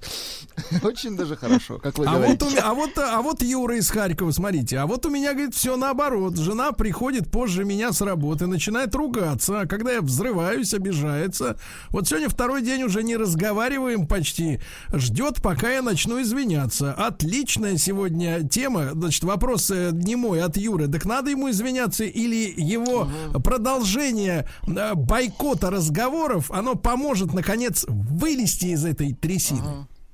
Да, смотрите, очень часто женщина и мужчина по-разному, мне кажется, давайте так, мне кажется, что а, по-разному провоцируют агрессию. Мужчине хочется наказать женщину за агрессию. Вот в таким образом, как я вам это показал. Он часто наказывает свою мать в ней за агрессию. Женщина часто провоцирует в мужчине агрессию, чтобы тот, как бы, без, чтобы бессознательно проявился в нем мужчина. То есть она ищет контакт, она сама этого не осознает, но часто она ищет этой агрессии в мужчине, чтобы с, с мужчиной внутри этого мужчины встретиться. С, Ничего с, с агресс- с агрессивной, яростной фигурой, вот этой, вот этой жестокой, которой она, конечно, с одной стороны ненавидит и презирает, и а, все время жалуется на нее. Все эти мето это постоянная жалоба на такую фигуру. Вот эту садистичную, жестокую. Вайнштейна но- не трожь. ну, в- Ван- да, ну да, да. Вот, но за этим стоит желание по отношению к этой фигуре очень часто. Она этого может не осознавать, но часто многие женщины именно эту фигуру пытаются как бы разбудить и пытаются найти с ней отношения вот с этим, с этой жестокой садистичной фигурой, сами того не осознавая. Вот. И часто она провоцирует в своем мужчине вот эту фигуру, собственно. Вот сопляк, прояви уже мужика. Вот, вот, вот такой посыл, понимаете, да, за этим часто стоит. А мужик это вот эта садистичная жестокая фигура. Очень часто. Но за это, понимаете, это, я надеюсь, что мы до этого дойдем, когда будем говорить об отношениях любви. Не говорить, а разбирать фильмы. Это очень, очень, очень ярко в некоторых фильмах показано. Я надеюсь, что мы сможем с вами наконец вернуться в э, студию и поговорить о любви. Вот. Звучит пугающе. А давить не надо. Хорошо, хорошо. Значит, да. А вот это, значит, это вот примерно та картина, а, и на самом деле за этим есть другой слой. Мы сейчас вот после, после музыкальной паузы или чего там у нас, Да, мы поговорим для вас о более, пауза. более Мы глубоком слое и более сложном слое вот этой истории, потому что это только поверхность вот этой истории семейного скандала, который я вам привел. Есть гораздо более интересный и гораздо более глубокий слой, но и- Ну, да, Скажите, пожалуйста, а вот щас- откуда вы взяли вот эту фразу проколотить? Вы что, были странником в русской глубинке? Вот где вы почерпнули Или вы- этот фольклор? Или в старых книгах А это кто-то, прочитали. кто-то прокомментировал. Вы же, вы же говорили про шоу. Вот кто-то, кто-то, А. кто-то там это а, в прямом эфире какой-то был прямой эфир у нас с вами в, в Инстаграме, и кто-то там написал или сказал. Хорошо, Вот бы- Юра не унимается, который... да, вас? Юра не унимается, ему не с кем поговорить, второй день молчит с женой. Пишет, что я, конечно, псих, но не садист. А вот это вы зря. Доктор советует, да? Мгм. Да-да-да. Или да. Вот. А очень часто вот эту садистичную фигуру женщина пытается разбудить мужчине. Если вы спрашиваете, почему, почему она а, часто провоцирует агрессию. Мы знаем, что очень часто женщины выводят мужчину из равновесия, чтобы тот взорвался. Вот. А чтобы из Но мальчика, она которым сознательно это делает, мужчина- скажите, или Нет, бессознательно? конечно. Конечно, она этого не осознает. Ну что вы, она вообще не понимает, что она делает. Так же, как мужчина в этой истории не понимает, что он наказывает свою мать. в ней. Слушайте, а вот, Вот. скажите, пожалуйста, а вот этот психиатрический термин осознанность, который продается на тренингах, он к этому имеет отношение? Чтобы наконец-то, знаю. наконец-то я, я- понять, Я никогда чем- не употреблял такой термин, я не знаком с ним. Я не употреблял тренинг. Хорошо, наконец э, из Новосибирска поступило и по-настоящему правильное сообщение. Ну-ка. А, Борис поймал вторую муху второй рукой и удерживает обеих. Знаешь, забавно, вот выложил тебе все. И вроде как полегчало. Нет, серьезно, будто сбросил тяжесть. Молодец. Я... А вы... Док, спасибо. Мужчина. Руководство по эксплуатации. А, из Башкортостана, э, дорогой доктор, спрашивают, не то что спрашивают, а как бы также утверждают, э, что парен- парентификация касается 90% людей. Насколько... Я ну, так ну, вы и знаете, сказал, я так ну, сказал А, так вначале. сказали? Ничего себе. Нет, но Скрытое, я... скрытое, скрытое. Скрытое? Есть явное, где прямо То есть, назначают. то есть, постойте, родители. то есть, действительно, это такое массовое явление. Да, где мы, ну, да, это, собственно, в психоанализе мы назовем это перенос. А, Например, то есть где, где на, на, на, на партнера переносят отношения с родителем. Вот, это воспроизводит, это все мы, все мы так или иначе это делаем. А Вот, есть явная, явная парентификация, например, когда ребенка назначают на роль, и есть скрытая, о которой мы сейчас говорим. Мы говорили вот в примере, где муж мстил своей матери ну, а, в роли жены, понимаете, да? То есть жену он наказывал за, то, за те обиды, которые он имел на мать. Вот. На самом деле эта история гораздо более сложная. Это только верхний слой. И я, честно говоря, побаиваюсь сейчас даже. ам, а, ну, по, ладно, рискнем. Давайте рискнем, вы напряжетесь немножко. Вот. Нет, Значит, мы уже будете- напряглись, будете когда... вы- Нет, как- напрягли- Нет, это- это погодите, мы уже напряглись, Поверьте. когда вы колотили. Поверьте, это было вообще не напряжение. Вот. А, А сейчас Владик, Владик, ты это- на всякий случай Да, свой да, да. царственный перст держи на кнопке, потому что у нас есть отбой, кнопка отбой. Давайте. Стоп, шутка есть кнопка, да. Да, хорошо. Более глубокий свой, значит, касается его собственного желания. Ведь идип, идип есть у каждого, у каждого мальчика. И агрессивные желания любого мальчика по отношению к отцу тоже никто не отменял. Ну, когда мальчик нападает на отца, мальчик, где отец для него рассматривается как конкурент. А, да, с одной стороны, отец это образ, которому он хочет соответствовать, но изначально отец это конкурент. И мы все это можем видеть, как, как маленькие мальчики а, сводят счеты с отцами, а выталкивают их, а, а, значит, а, или отцы тоже бывает, что А начинают... вот можно маль- вопрос, маленькими профессор, пока вы не оступились. Скажите, пожалуйста, а вот у куниц или тарантулов в семьях также, или это только человеческая природа? Также Я выталкивают. не уверен, что у тарантулов доживают до этого возраста. По крайней мере, у богомолов точно. Вот, отцы, отцы, отец. Док- доктор настроен Самка богомола пессимистично. Сильно удивилась, встретив своего бывшего.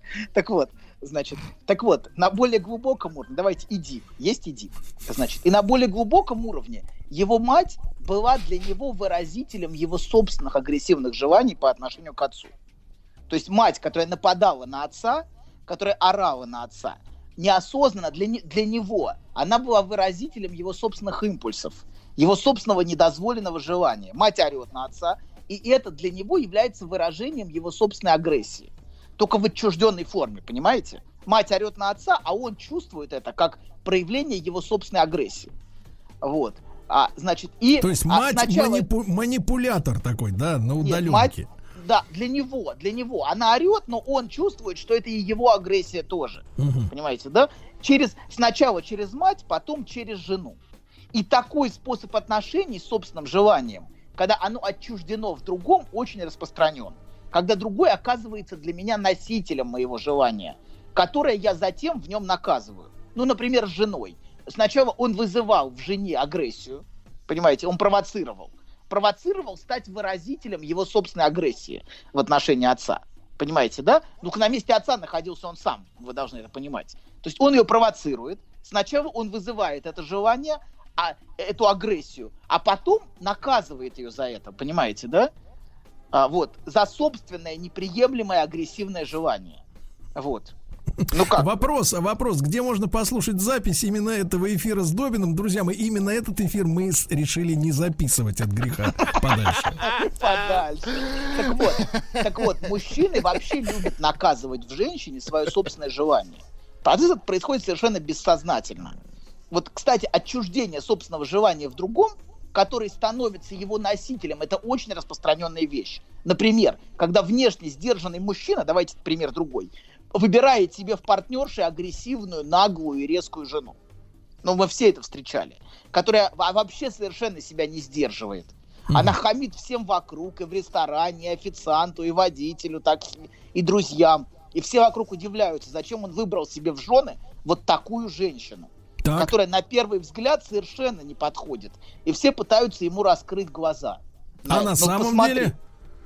А именно поэтому он ее и выбрал, что она носитель его собственного отчужденного желания. Он весь такой хороший, а вся агрессия в ней, понимаете, да? А. То есть она, она такая вся агрессивная, а я весь такой чистенький, хорошенький. А наоборот, и правильный. профессор, профессор, наоборот работает, он весь такой хам, а рядом с ним а, вот это божье, Золото, божий да. одуванчик, Мгм. да.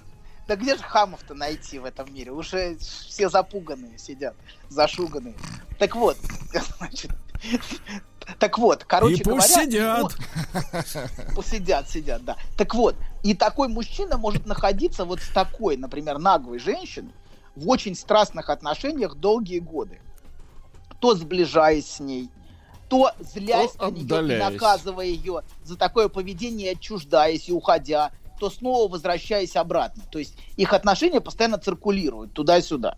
Именно потому, что она выразитель его желания. Он не может расстаться с ней именно потому, что расставшись с ней, он потеряет связь с собственным отрицаемым желанием, вот с этой агрессией в себе, понимаете? Внутри него тоже есть агрессия, но он ее не принимает в себе и проецирует в нее, и она является как бы языком выражения, понимаете, да? Она является тем посредством чего, таким инструментом выражения его агрессии. Поэтому он весь такой хороший, а она всем хамит. Вот. Но причиной того, что происходит в, в этих отношениях, является его внутренняя позиция. Я ничего не хочу знать о своем желании. Я не хочу ничего знать о том, о своей агрессии. Это она, это все она, это все она. Понимаете, да? И он такой хороший с друзьями, он такой хороший со всеми, а это все, а все плохое, что есть, все агрессивное, все хамское, это все в ней. Вот. И пока он занимает такую позицию, пока он не хочет ничего знать о своей агрессии, о своих, о своих желаниях, а это может длиться годами, такие отношения. И многие семьи именно строятся на этом, что другой является выразителем желания, которое я в себе отрицаю. Понимаете? Анатолий Яковлевич, э, Борис принял решение выпустить мух на волю. Спасибо большое. До завтра, товарищ. Еще больше подкастов на радиомаяк.ру.